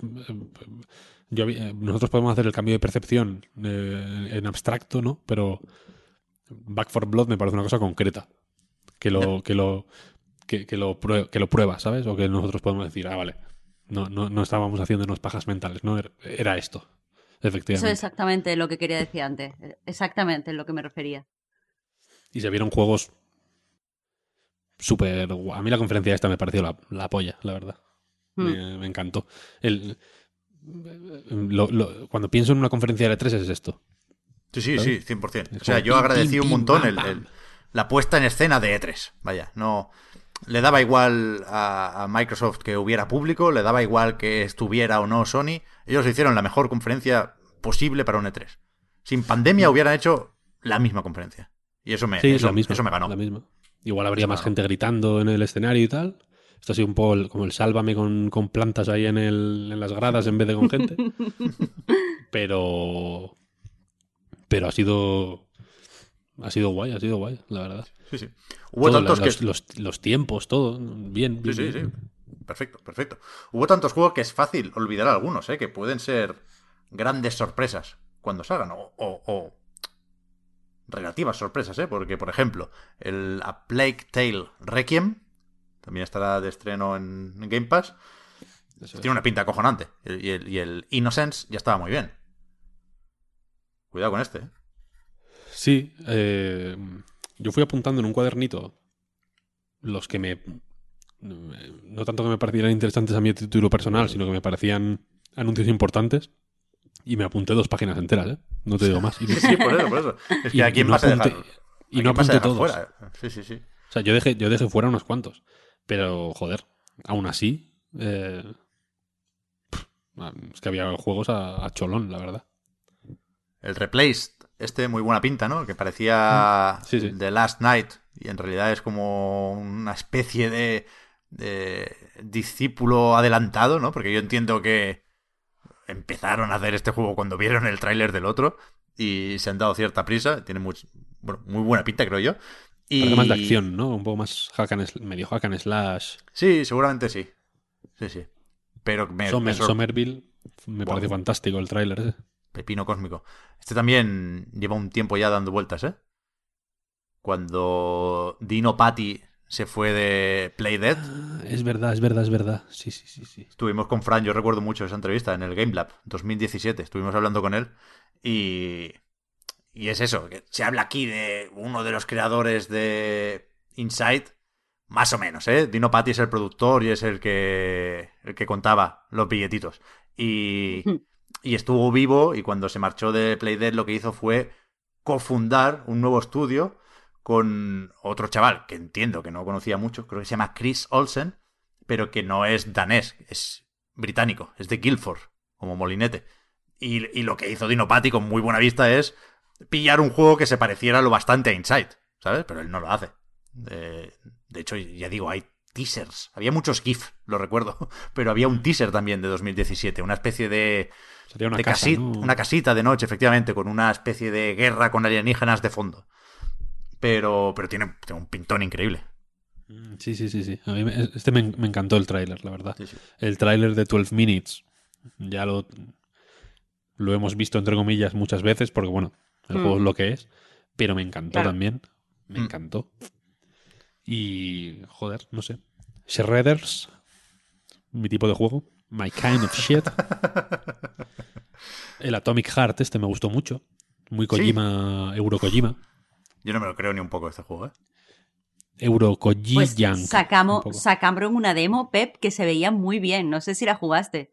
Que va, que va, yo no tengo una RTX, Marta. No todos estamos ahí a la, vanguardia del ray tracing. Bueno, pues no, no, o sea, la demo no, no tenía la misma jugabilidad del juego, era como una especie de, eh, bueno, que podías explorar los escenarios y sacar capturas, o te animaban como a sacar fotos y tal, que muy simple todo, ¿vale? Pero se veía impresionante y el diseño artístico era una pasada. Yo veo algo raro a este juego. Y de hecho, sé que puede sonar prejuicioso, ¿eh? pero me creo mucho más el Stalker 2. Siendo similar, que lo, lo pusieron muy al principio, muy prontito, porque la verdad es que el vídeo, un poco largo, pero, pero fue un muy buen tráiler. Y cuando llegué a casa y me lo puse a 4K, holy shit, muy espectacular, ¿eh? Muy, muy Bueno, espectacular. El, el Stalker, dices. Sí, no me lo esperaba para nada, así de tocho. Bastante tochete, ¿eh? O sea, y, y puede parecer una bobada, pero a mí la escena que más me flipó fue la del tío bailando. Hmm, El sí, del vals. sí, sí. Mm. El, porque si te fijas en el puto suelo, cada tablón se mueve con sus pasos. Sí, sí, o sea, sí, es muy loco. Hay un tablón que está como medio suelto y que el tío cuando va haciendo el vals, como que lo pisa un, un poco fuerte y el tablón cede. Hostia. O sea, es un es- nivel de detalle muy, muy acojonante. ¿eh? Pero que este juego ha tenido un desarrollo hiper tortuoso. O sea, se ha cancelado públicamente alguna que otra vez este juego, mínimo una. Ro- Rollo 2012, leía en la Wikipedia, se, se canceló. Publicaron los de GSC World un tweet diciendo, bueno, esto está cancelado. No, no, no, no, lo hemos hecho porque después de publicar el Starker, como era el primero, Shadow of Chernobyl, creo que es, eh, pues han pasado muchas cosas. eh. De, de aquí salió la gente que acabó haciendo el metro. Son también ucranianos. De aquí salió otro estudio que es Boston Games. Eh, aquí hubo aquello de unos que se hicieron pasar por ex empleados para intentar financiar el sucesor espiritual Hostia. de Stalker. Se lió ahí la, la de Dios. Pero que. O sea, el, el típico por el que la razón te dice que no des un duro. Y, y la presentación de ayer fue impecable. Y está para salir el 28 de abril, eh. Cuidado. Pronto. Joder, sorpresón. Para mí la, la sorpresa de la conferencia. Sí, muy tocho, muy tocho. Sí que es cierto que hablando de. Bueno, Age of Empires 4 también se vio, que me. no- me lo esperaba más en una cosa un poco menos E3. Pero bueno, hacía mucho tiempo que no lo veíamos y, y- y le pusieron fecha y toda la virgen ya. Eh, han anunciado un. No sé si os habéis entrado, como un. Una segun- un extra. Sí, pero tiene La- pinta de ser más podcast, ¿no? Parece que van a charlar. Yo creo que va a ser mucho de, de- de hablar con los estudios que no han estado aquí, porque hablan de Ninja Theory y Mm, de Obsidian, y nos van a decir, estamos preparados, estamos trabajando desde casa, pero pronto os enseñaremos cosas. Sí, eso es, eso es. Pero bueno. Lo lo- llaman, ¿no? Sí. Sí, lo decía por. Bueno. mm, Como, como efectivamente hay una serie de estudios y de juegos que. Pues que estuvieron ausentes, ¿no? Eh, para mí los más tochos quizá fueron Ninja Theory y Rare, precisamente, que son dos de los que están confirmados para. Para este eh, Extended. Xbox eh, Showcase Extended. eh, que es el. Dentro de tres días, el 17 a las 7 de la tarde o algo así, creo que cae. Eh, y habrá que ver, habrá que ver. Yo creo que, yo creo que es una. En el caso de Rare, no me lo esperaba. O sea, quiero decir, no me los esperaba en este E3. Pero a Ninja Theory, joder, Hellblade yo sí que me lo esperaba, ¿eh? Te lo diré. Yo tenía dudas, es que salió en la lista esa que filtró el Mario. Rabbids, el Requiem y alguno más. Es cierto, es cierto. No sé qué pasó ahí, pero no sé si lo habéis leído de o escuchado, creo que lo dijo Jeff Grapp también, que por lo visto el Everwild parece que cuando se fue el director creativo se, se reinició, ¿no? Se, se han dedicado a replantear el diseño, han vuelto a la pizarra y podría ir la cosa para largo. A ver si lo explican aquí. Precisamente por eso, porque como hubo movimientos ahí en, en ese proyecto concretamente y demás, mm, pues bueno, es el típico que si, que si no salí, que si no salían, pues bueno, tampoco me va a sorprender. Pero algo de Ninja Theory sí me esperaba, sinceramente. Porque Hellblade 2 ya fue el. Pues uno de los grandes juegos del E3 pasado, ¿no? O de hace dos incluso. No, fueron los Game Awards de Ah, 2019. pollas, es verdad, es verdad. Sí, sí, que enseñaron el. Hellblade y el monolito. Con todo, quiero decir, Hellblade 2 es uno de los juegos. Hellblade 2 es uno de los juegos que, para mí, sí podrían estar en, en ese mismo cajón de un Zelda, un God of War, cosas así, ¿sabes? 100%. Ese, ese es el No te, no te flipes. no, es- eso es una flipada, tío. Joder, No, no, no, o sea, quiero decir, probablemente tenga un alcance menor y, y, y Claro. probablemente sea un juego suficientemente distinto como para, pues que eso, que a la hora de analizarlo, pues sí que haya que ponerse otro sombrero, quiero decir. Pero de.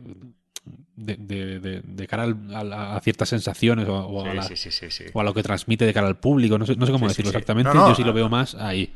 Yo, o sea, yo es el que espero. O sea, eh, esa emoción de la que hablaba antes, yo creo que me la van a dar o Fable o Hellblade 2. Y o uno de los dos o ambos, ¿no? Pero sin ser un, un icono del mismo tamaño que, que, que Link, por supuesto, yo creo que, es- que sí debería uno ponerse nervioso en el buen sentido, ¿no? Esperando Hellblade 2 o pensando en jugar a Hellblade 2. Yo creo que sí, yo creo que sí. Yo creo que sí. Hay tantos estudios en Xbox que ya no sé ni, ni, ni quién anda con qué, pero tienen unos cuantos que están trabajando, yo creo, en, en proyectos de ese estilo, ¿no? Sí, sí, sí, que son los que son los que faltan, vaya. Porque todo lo demás se, se anunció también, no lo hemos dicho, porque fue peliculita sin fecha. Pero Outer Worlds 2 Eso es. decía que Bueno, ni siquiera fue, fue peliculita, porque no fue, fue un, un gag.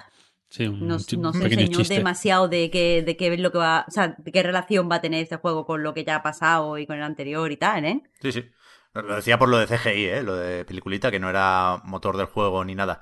Pero que, que Obsidian bromeaba ayer diciendo que, que tiene pinta de ser la Insomniac de Microsoft, ¿no? Que, que esperas un juego y de repente te sacan tres. Mm, Sí, sí. El tráiler de... eh, joder, le he dicho antes el nombre y se me ha olvidado ahora. El de las hormigas, coño. Grounded. De Grounded, efectivamente, me gustó bastante. Fíjate que le tengo un poco de tirria a ese juego, pero el tráiler me hizo... Creo que es la primera vez que el humor de los trailers de Grounded me, me cala, ¿sabes? Yo, yo creo que lo quemé con la primera parte del acceso anticipado. Luego me volví a meter cuando le metieron The, Pot, The Pond, el, el lago ese con, con la carpa. Pero para mí ya ha pasado. Grounded. No, no, no sé cómo pueden darle relevancia a la 1.0, la verdad. No me lo imagino. Hay gente jugando, ¿eh? Hay, muchísima comunidad, tío, que además está muy entusiasmada con el juego. Bueno, Ese es el mucha, tipo de juego... mucha más que muchísima, creo yo. Mira, fíjate, el con Ubisoft eh, yo lo pensaba con el Rocksmith Plus, ¿no? Que eh, cada vez hay más o, o- o bueno, o en, en una compañía como Xbox que tiene tantos estudios, yo creo que está en una posición muy guay para que no todos los juegos necesitan vender 20 millones de copias. Quiero decir que igual Claro. Grounded en concreto, con tener una comunidad de 20.000 personas, no sé, Ah, bueno, sin, No, no. sin llegar a ser cifras de, de, ¿sabes? De, de- de- de decir, joder, número uno en Steam, ¿sabes? O del counter o de lo que sea, pueden ser sostenibles. ¿Sabes? Que pueden llegar a tener proyectos sostenibles perfectamente por, por los recursos que piden, etcétera, etcétera, con cantidades mucho más reducidas de, de jugadores. Y este, Ok. y este lo veo un ejemplo absolutamente pero perfecto, vaya, para eso. Lo- o sea, los números están exageradamente a favor de Grounded. Eh, La última vez que se habló de esto, eh, se mencionaban 5 millones de jugadores y no le he seguido mucho la pista al equipo de desarrollo, pero dentro de Obsidian creo que alguna vez se ha hablado de cuántos son dedicados a Grounded y ponle 15, 20, ¿eh? Pero sí, a ver, 5 millones de jugadores que, se, que le han dado en la app del Game Pass a bajárselo. Luego Sí, hay sí, que ver Tuvo su minuto de gloria en Twitch el primer día y ya está. Pero, Por eso pero, que bueno, el- ahí están. que el, ahí están. porcen- que el porcentaje de, de esos 5 millones que, que juegue constantemente probablemente sea de, de- de que alguno se llevaría las manos a la cabeza. ¿eh? Sí, Pero que, creo. Que, con, que creo que con esa cantidad de gente, con dedicándole 15 personas y sacando un par de trailers divertidos como este al mes y, y, y, y- eso, y haciendo un trabajo de comunidad más o menos apañado y, de- y manteniendo el juego así aseado y, y actualizado, Sí, yo no, creo que puede ser un proyecto, pero vaya, suficientemente rentable.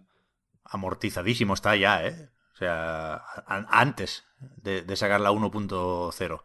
Y, y, y ojalá todos o casi todos los estudios de Microsoft hagan su Grounded, ¿no? Ninja Theory, no sé si podríamos considerar el Bleeding Edge su Grounded.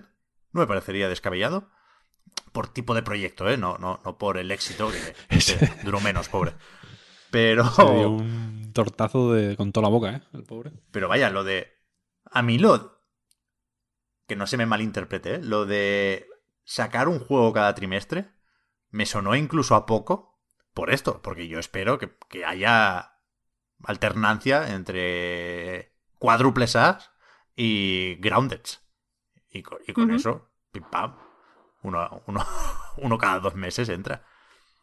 Pero vaya, no me voy a quejar por un juego al trimestre, ¿eh? faltaría más. Y que yo creo que de Xbox ya no tenemos muchísimo más que decir, ¿no? ¿O sí? Estoy repasando aquí, me faltó un poco más de Japan, algo un poco más otaku, pero es verdad que entre el Yakuza Laika Dragon, ya disponible en Game Pass, y el... no me voy a aprender nunca el nombre, pido perdón, pero es el sucesor espiritual de los Suicoden, Ah, buf. Ey. Sí, yo tampoco me acuerdo de ese.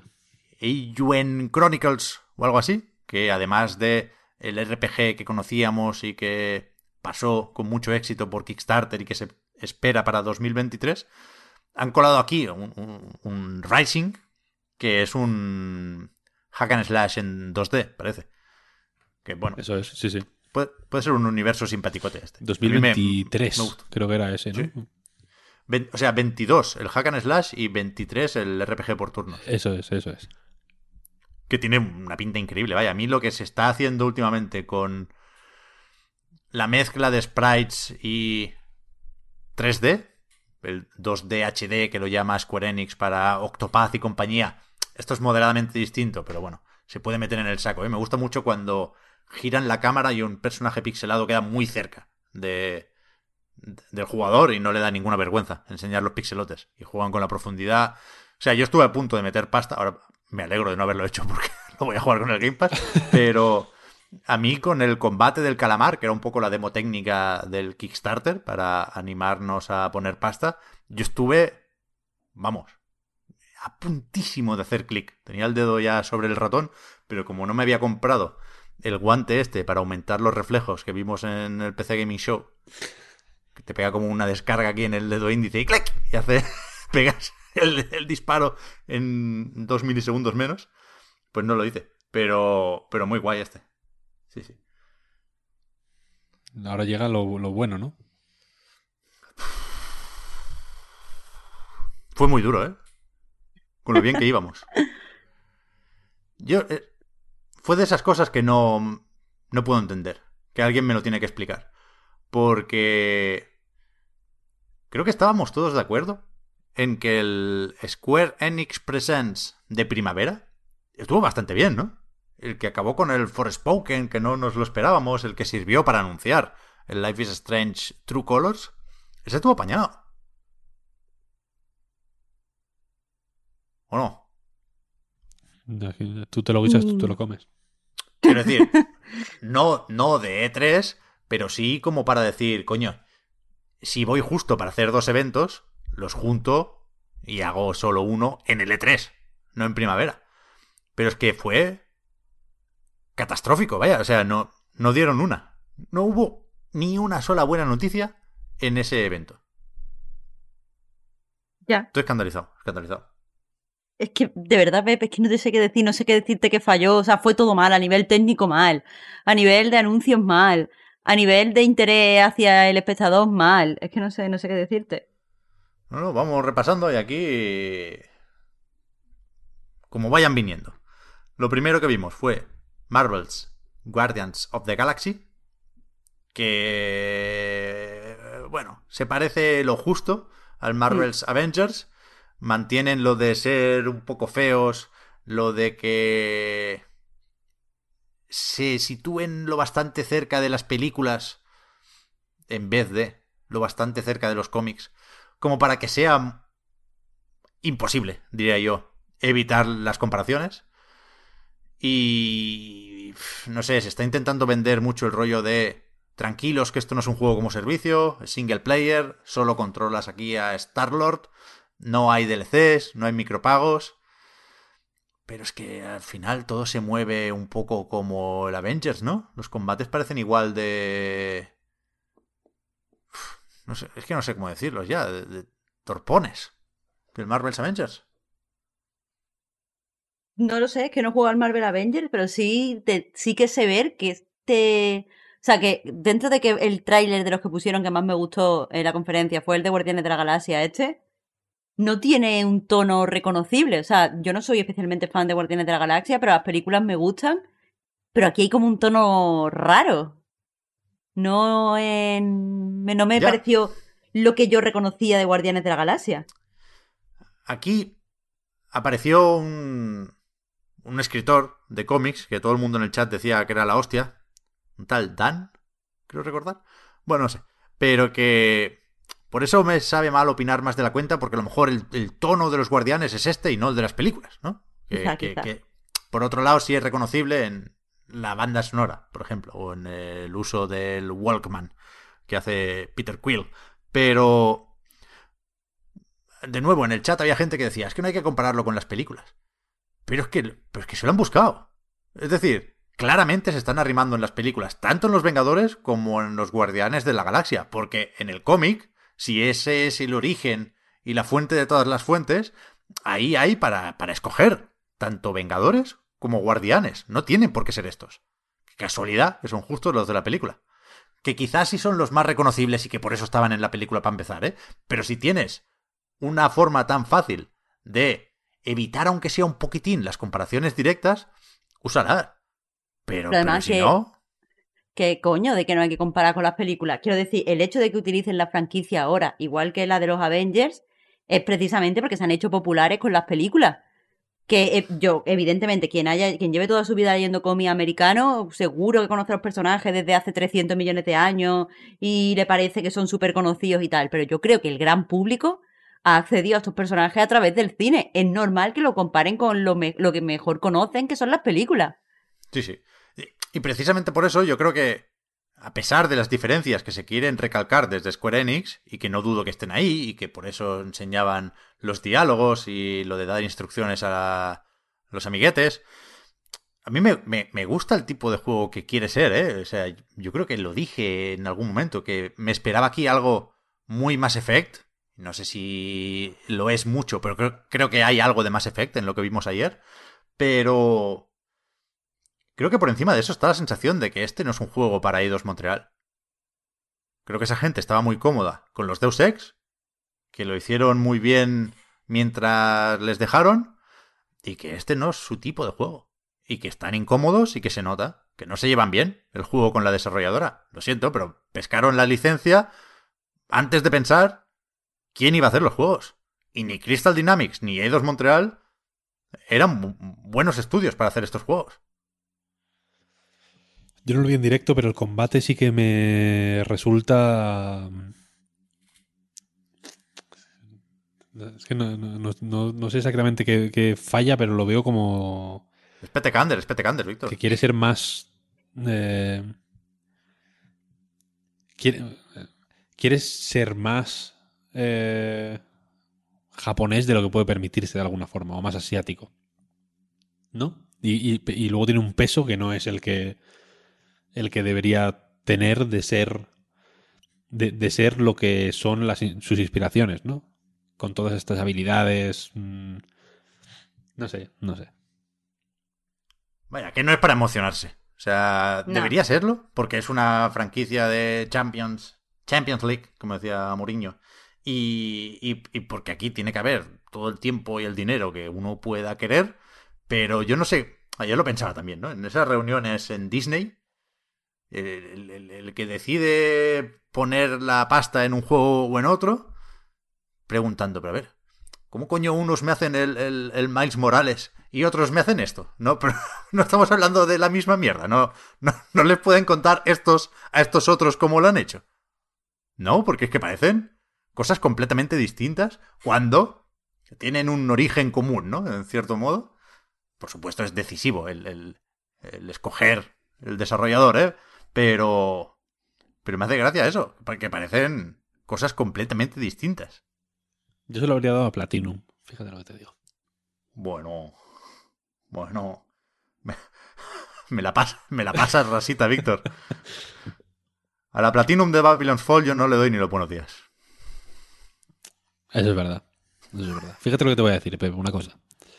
Platinum ha hecho todo lo que ha podido eh, desde hace mucho tiempo para intentar que, el, que, el, que lo que hace que sus mejores juegos sean no solo sus mejores juegos, sino algunos de los mejores juegos de todos los tiempos, para que eso mmm, entre mejor, de alguna forma, al gran, a un gran público que al parecer es necesario para financiar esos sus mejores juegos al final, ¿no? Lo intentó con Activision y las franquicias. A mi parecer, con mucho éxito en, algunos casos, como Transformers, y, muy mal con otros, como las Tortugas Ninja. Y ahora lo estoy intentando con estas mmm, mierdas, por decirlo de alguna forma, eh, que, no se me ocurre una menos faltosa, pero este juego es vergonzoso, honestamente. ¿Sabes? Y, y que, Yo lo paso mal. y que tengan que hacer esto Quiero decir, y el, el, los, esos esfuerzos para que lo que. para que su filosofía de diseño, su esencia, lo que quieras, eh, pues conjugue mejor con eh, el tipo de juegos que se hacen hoy en día. O el tipo de juegos que hacen las grandes compañías que, que pueden financiar los proyectos que hace Platinum Games, como es Square Enix en este caso, hace que, que, que los juegos no sean ni buenos juegos de Square Enix ni buenos juegos de Platinum Games. Eh, algo parecido pienso de Guardianes de la Galaxia, por cierto. Que mm. Un juego de Guardianes de la Galaxia o de los Vengadores hace 10 años jamás habrían sido así. Nunca, nunca. Porque esto es una cosa que, que viene de, de, Square Enix claramente, ¿no? Sí, sí. Y el Babylon's Fall, o sea, es que me parece la cosa más sin sal, random, es que, es que parece de, de, de, de, Tencent. Es un juego de. Es un juego de. asiático en el sentido más. Eh, de, de, de, combate de cerebrao, ¿no? De, la, la, ambientación es súper random, además. Todo, todo, todo me parece. Una mierda. Y las random voces, de una manera de broma. brutal. Buah. Fatal, fatal. Yo me vine abajo, o sea, me derrumbé, vaya, a veces hacemos el teatrillo para que la gente se, se lo pase bien en casa, pero yo ayer con esto me derrumbé de verdad. O sea, si mañana no sale Bayonetta 3, yo prefiero que Platinum chape. Otras veces he, visto, he dicho esto medio en broma, hoy lo digo completamente en serio. No, no se merece esto Platinum. No se merece agonizar de esta manera. O sea, me duele de verdad ver que el tráiler este en el canal de Square Enix tiene Joder, ya se me ha olvidado, lo, he mirado hace 5 minutos. Y pico ponle dislikes. 600 likes y 3.500 dislikes, algo así. Y que tenga que salir el pobre Saito, eh, que es el director de Metal Gear Rising, que ya en su momento algunos consideraron un pequeño tropiezo. Una mierda para ti. O sea, Metal Gear Rising, eh, pepino cósmico, juegazo, ojalá eh, pudieran prometer hoy algo más o menos parecido a eso. Pero que tenga que salir aquí a dar la cara por esto, me sabe mal. Que lo cancelen. O que chapen, o lo, lo, que sea. Pero así no. Not like this. El meme este de Matrix. Not like this. Se parece más a Godfall de lo que. de lo que tendría que ser. Bueno, al de Play 4 además. sí, no, no. Muy feo, muy feo. Muy feo. Anunciaron versión de Play 5 y anunciaron beta. Que por cierto, creo que no nos podemos apuntar a la beta. ¿Lo has intentado, Víctor? No, no lo he intentado. Por, es que creo que es, por alguna razón España no entra en la beta. Primero ponen como que, que, estará en inglés y japonés y más tarde en alemán, en brasileño quizás, o en portugués, creo que ponía brasilian. Pero digo, bueno, se pues ya en inglés me la suda. Pero vas, vas bajando en la página del registro de la beta que serán tres fases, por cierto. La primera sí, empieza en julio y después ya se verá. España no entra, y, y dice, dice, algo así como, pues eso, uh, países que pueden optar a la beta. Y España no está. Sí, sí, Estados Unidos, Canadá, Brasil, Reino Unido, Francia, Alemania y Japón. Cojones, ahora me tengo que hacer una cuenta inglesa para jugar a esta mierda. Es fuerte esto, ¿eh? Muy mal, muy mal. Todo- es que todo mal, todo mal, todo mal. Está mal. La conferencia de Square Enix está mal a más niveles de los que podría uno pensar. Porque eh, el acabose fue la sorpresa final. Que, que no era sorpresa, porque ya se había filtrado. Sí era final, porque era la última. Y porque es Final Fantasy Origin. y, y esa es la coletilla. El nombre es terrorífico. Stranger of Paradise. Algo así, que ya empezamos mal, Nomura. Pero el eso, filtrado o rumoreado juego de Team Ninja basado en el universo del primer Final Fantasy es una puta broma de juego. O, desde luego, esa es la impresión que, que da su primer tráiler. Porque es como un tío que supongo que es, lo han transportado de otro universo. No sé si como el Forspoken. Ahora todos los RPGs de Square los protagoniza gente moderna, como tú y como yo. Pero que, que, que está ahí con dos acompañantes que, que parecen de puta broma. Que se va a pegar con el malo este del primer Final Fantasy que está todo el rato diciendo Chaos, Chaos, que hay mil bromas y mil memes sobre esto. Gráficamente es lamentable, la- injustificable, te pongas como te pongas. Por cierto, en su momento se dijo que sería exclusiva temporal de Play 5. Nanay. O sea, la demo sí. Pero el juego creo que es intergeneracional. Que sale en Play 4 y Play 5. Pero también en One y en Serie X. Desde luego sale en Xbox. Y, y eso, lo que sí es exclusivo. Es una demo que se publicó ayer mismo. Pero que no va. Toma. Remate. Triple. Está corrupto, dice. Tocotó. Ni una. Es que ni una. Qué puto desastre. Inexplicable. No me lo explico. Que han sacado. O sea, esta semana vienen de sacar el, Final Fantasy VII Remake Intergrade, que, es, es un poco parche next gen, un poco DLC, no es un super proyecto. Pero que lo ves y parece de ocho generaciones más allá. No. No, no, no puede ser así de bipolar Square Enix. No tiene ningún sentido que sea así. Ninguno. Pero ¿y los Final Fantasy Pixel Remake? ¿Se va a enfadar alguien si digo que me dan igual? Quiero decir, no creo que haya que mirar con lupa un Final Fantasy de móvil habiendo otra forma de jugar, ¿no? Bueno, no sé. El, el- el- el problema es que, que los personajes son distintos, ¿no? Que han cambiado el pixel art. Algunos dicen que a peor. Y que no sale para Switch, ¿no? Solo móviles y PC. Eh, móviles y PC, sí. Sí, sí, eso es. Yo qué sé, me parece. O sea, al lado de todo lo demás, me parece. Un detallito esto. Muy mal, muy mal. Muy mal. Es que solo, solo de Xbox se ha tomado en serio el 3, Pep. Y se nota. Y el, Bueno, y el Gate. No, no dejéis porque es chiquito. Que si se han hecho las cosas bien, por muy chiquito que sea, vale. hay que apreciarlo. Vale, vale. Esta mañana me, me he puesto un rato el canal de Twitch del E3, que no lo había visto. Y. meh, demasiado teatrero. Pero no está mal, no está mal, me lo esperaba peor. Os animo a que le echéis un ojo en algún momento, si queréis. Si no, pues no. Porque tampoco salimos nosotros, con lo cual que le den por el culo. vamos cerrando esto, vamos preparándonos para la parte 2. Para, para la decepción buena.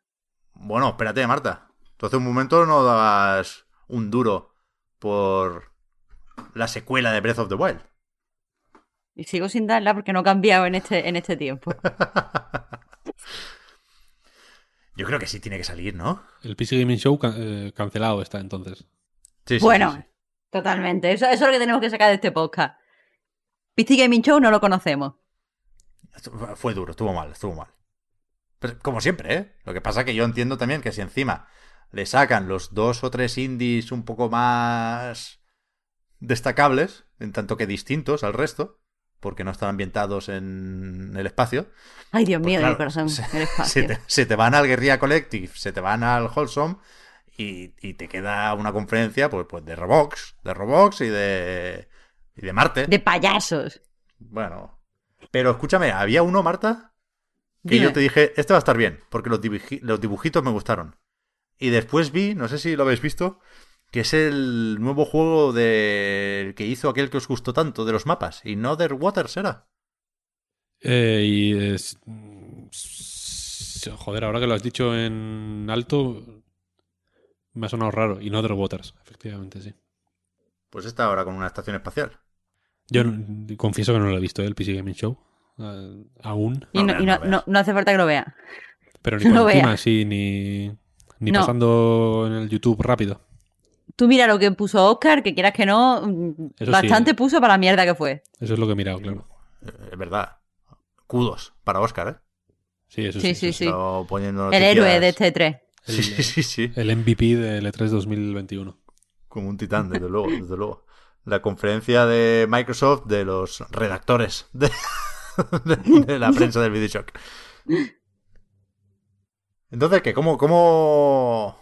Ya lo he dicho al principio, creo, ¿eh? Que, dentro de un rato va a presentar cosas Take-Two y esta noche algo harán desde Capcom, pero... Siguiente parada, Nintendo Direct. Yo estoy bastante a tope. Yo, yo sí creo que se va a ver Breath of the Wild y Bayonetta 3. Yo también, la verdad. Lo digo sinceramente. Y, y creo que, que se van a ver muchas cosas guays, sinceramente. O sea, creo que Nintendo se ha estado guardando mucha mandanga para... Como siempre hacen, ¿eh? O sea, yo creo que los, los, los direct de Nintendo siempre son bastante voluminosos, ¿no? Tienen sus Sí. tres, cuatro juegos así anime que igual nos pierden un poco más. Y- y tienen sus momentos, y tienen momentos y momentos, quiero decir, pero siempre tienen eh,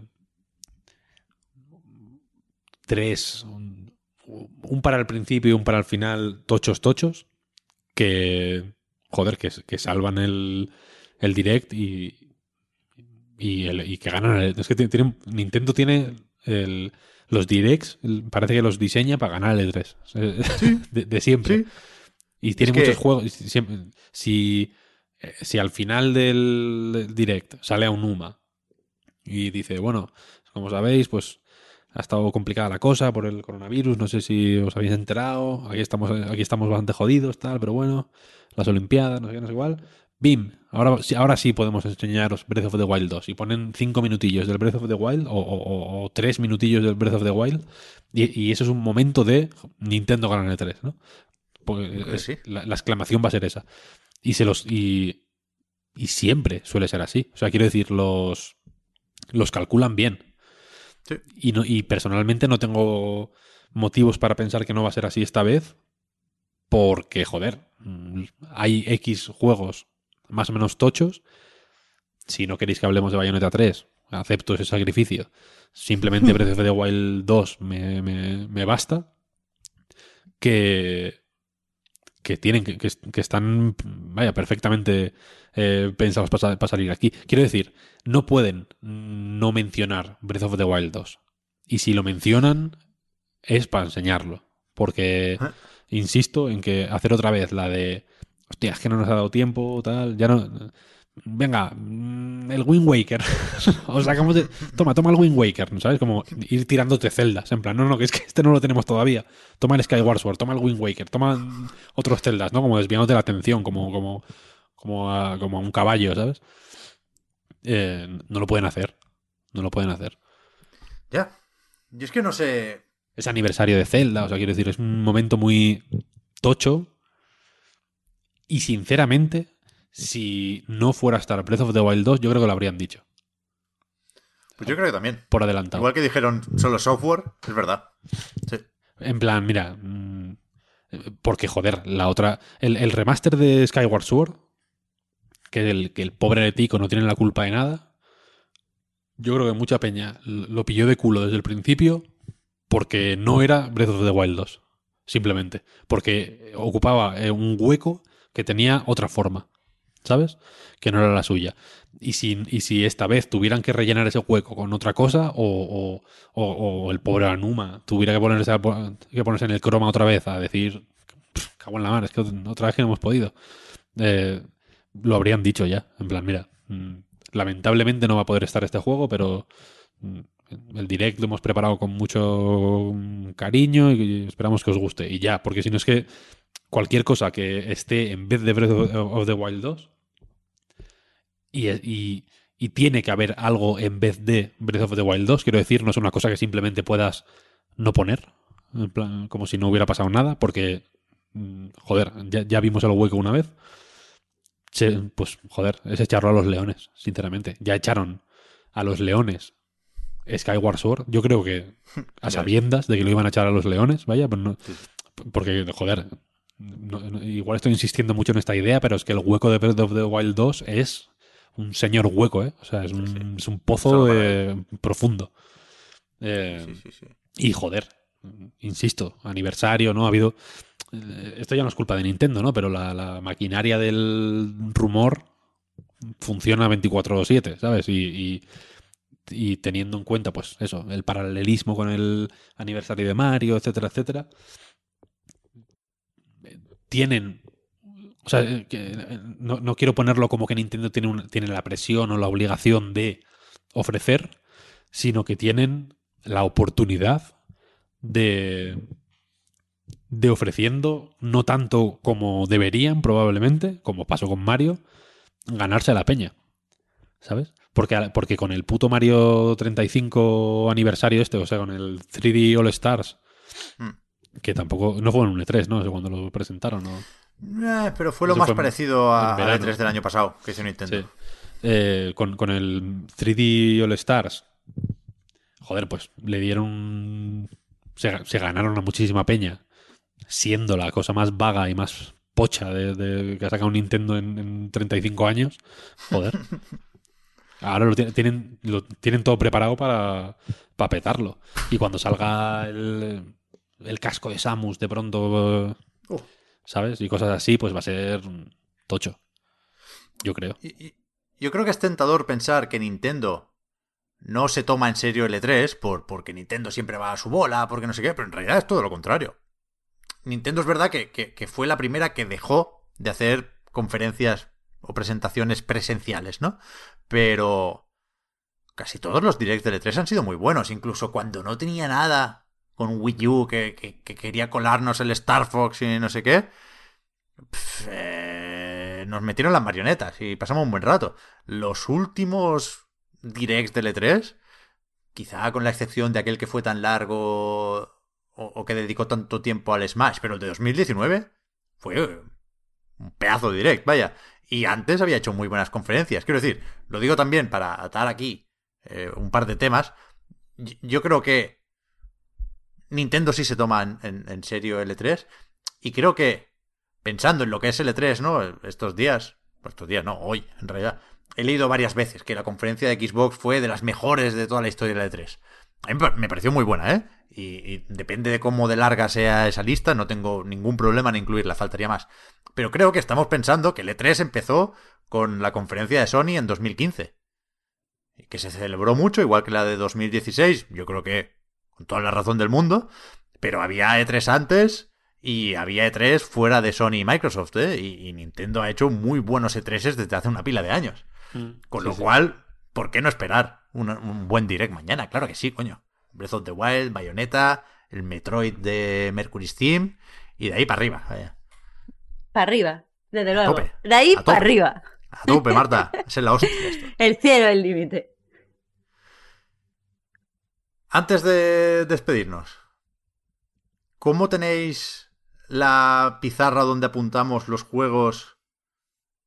No sé si imprescindibles o cómo queréis llamarlos, pero los juegos más destacables del E3, que en cierto momento dijimos que si llegábamos a 5 ya podíamos estar contentos, porque está la cosa muy mala, porque al final 5 juegos con los que emocionarse son muchos juegos, pero yo solo tengo apuntado Elden Ring, que no es E3, pero bueno, no voy a no apuntar Elden Ring.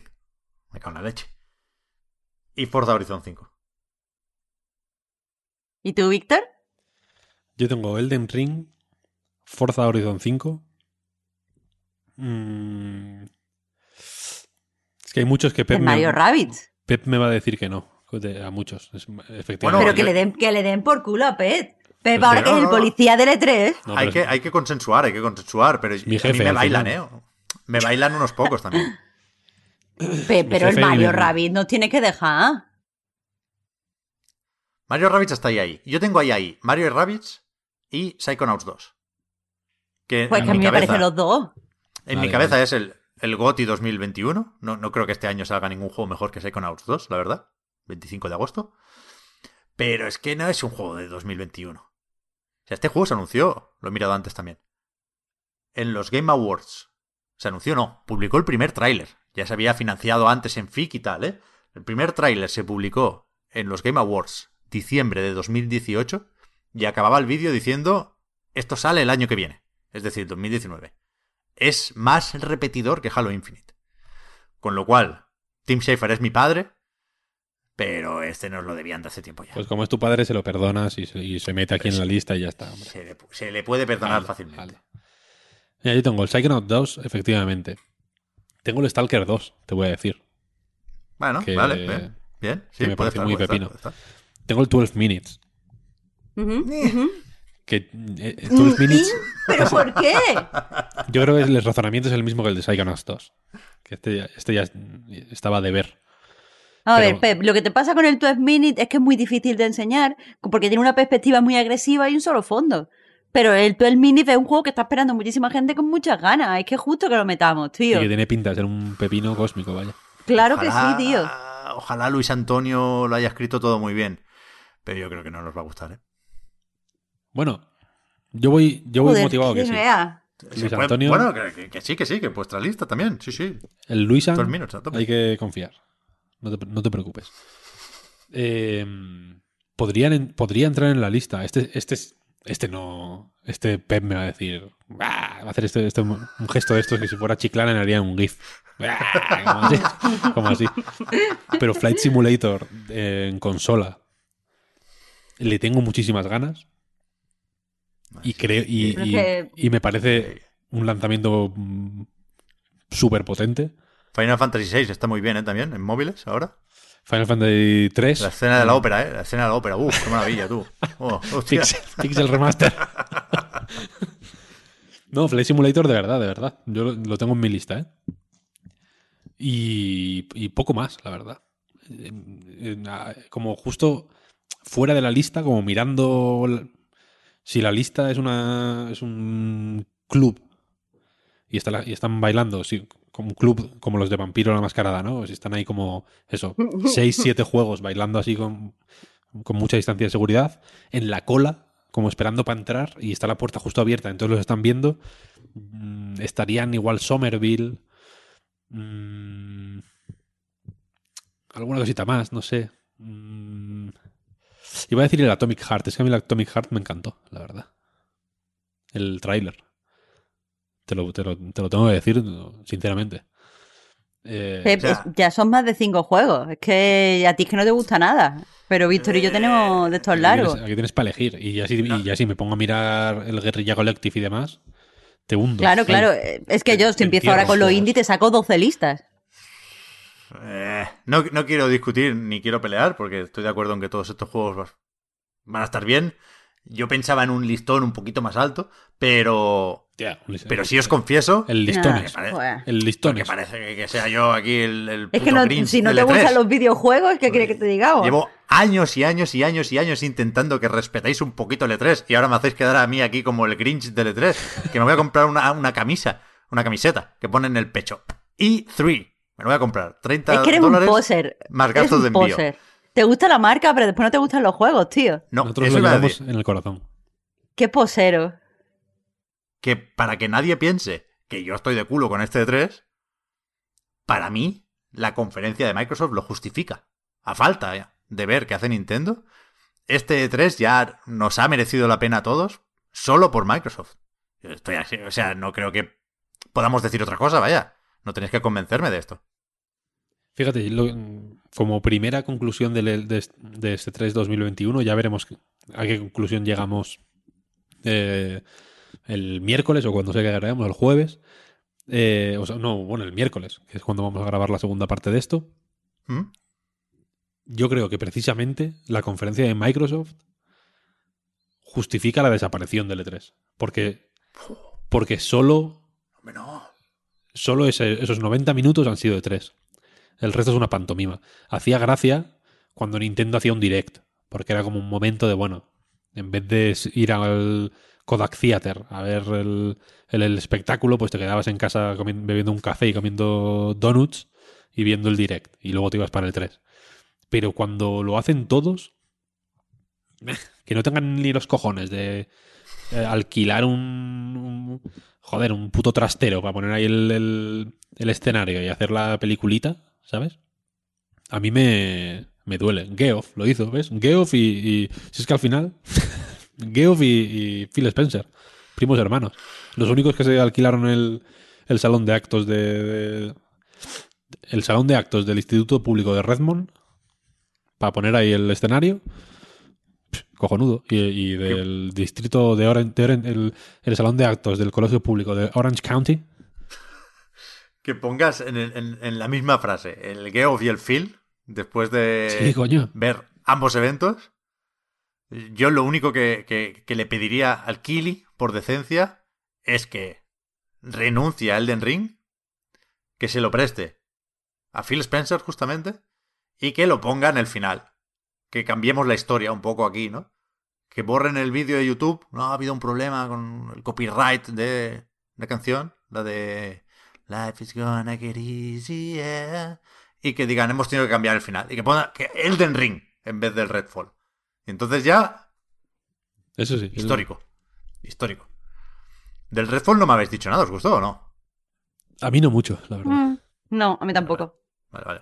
Como, o sea, en esa conferencia, después de la carrería que habíamos cogido con todo lo anterior, fue un One More Thing flojo, flojo, flojo, ¿eh? Flojete, sí. un poco más flojete de la Mm. cuenta. Y... Y está previsto para Summer, ese, ¿eh? Está- o sea, tiene que salir antes que el Starfield, por ejemplo. Sí, sí, sí, de hecho sí. Pero. Es que no es el arcane que a mí me gusta, no. O sea, la peña que, que se juegue el Arx Fatalis ahora en el Game Pass de PC, que lo, han- lo metieron, ¿no? Antes de ayer, creo que fue uno de, los, uno, uno de los juegos que metieron en el Game Pass. Como que anunciaron en plan, estos, son, estos juegos de Bethesda están en el Game Pass ahora. Y luego juega este. Tiene pinta de ser movidas absolutamente distintas, ¿no? O incluso el Deathloop, quiero decir. Hmm. O, o- o bueno, o, o el Dishonored 1, ¿eh? Tam- Tampoco hay que irse a Lars Fatalis para encontrar un tipo de juego que yo creo que es bastante diferente, vaya.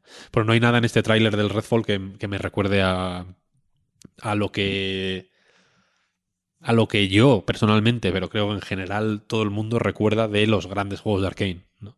Hmm. Eh, quiero decir que Mark Brown no hizo un tráiler con las o sea, un vídeo con así son las metralletacas del Dishonored. No, no, no, hizo un, hizo un vídeo del diseño de un nivel. Habrá que ver qué habrá que ver qué pasa aquí, vaya. Y Arkane son Arkane y eh, hasta el final con ellos, ¿eh? Si estamos yendo hasta el final con Platinum, que, que nos que son como que da más guerra que un hijo tonto, eh, con Arkane se puede sin ningún problema eh, aguantar 5 o 10 años más. Pero pero vaya, no me, no me dijo mucho, la verdad. Vale, pues hasta aquí. Va, que nos queda trabajo hoy todavía, que vamos solo por la mitad del E3 y que nos volvemos a escuchar en un par de días. Hoy no hay prórroga, creo que lo avisamos en el último programa, pero sí hay agradecimiento, por supuesto, para los patrons, también para los que sin serlo nos seguís y nos ayudáis a mejorar. Y muchas gracias, por supuesto, una vez más, a Víctor y a Marta. A ti, Pep. A ti, Pep. Hasta luego, hablamos. Hasta luego, chao, chao. Hasta luego.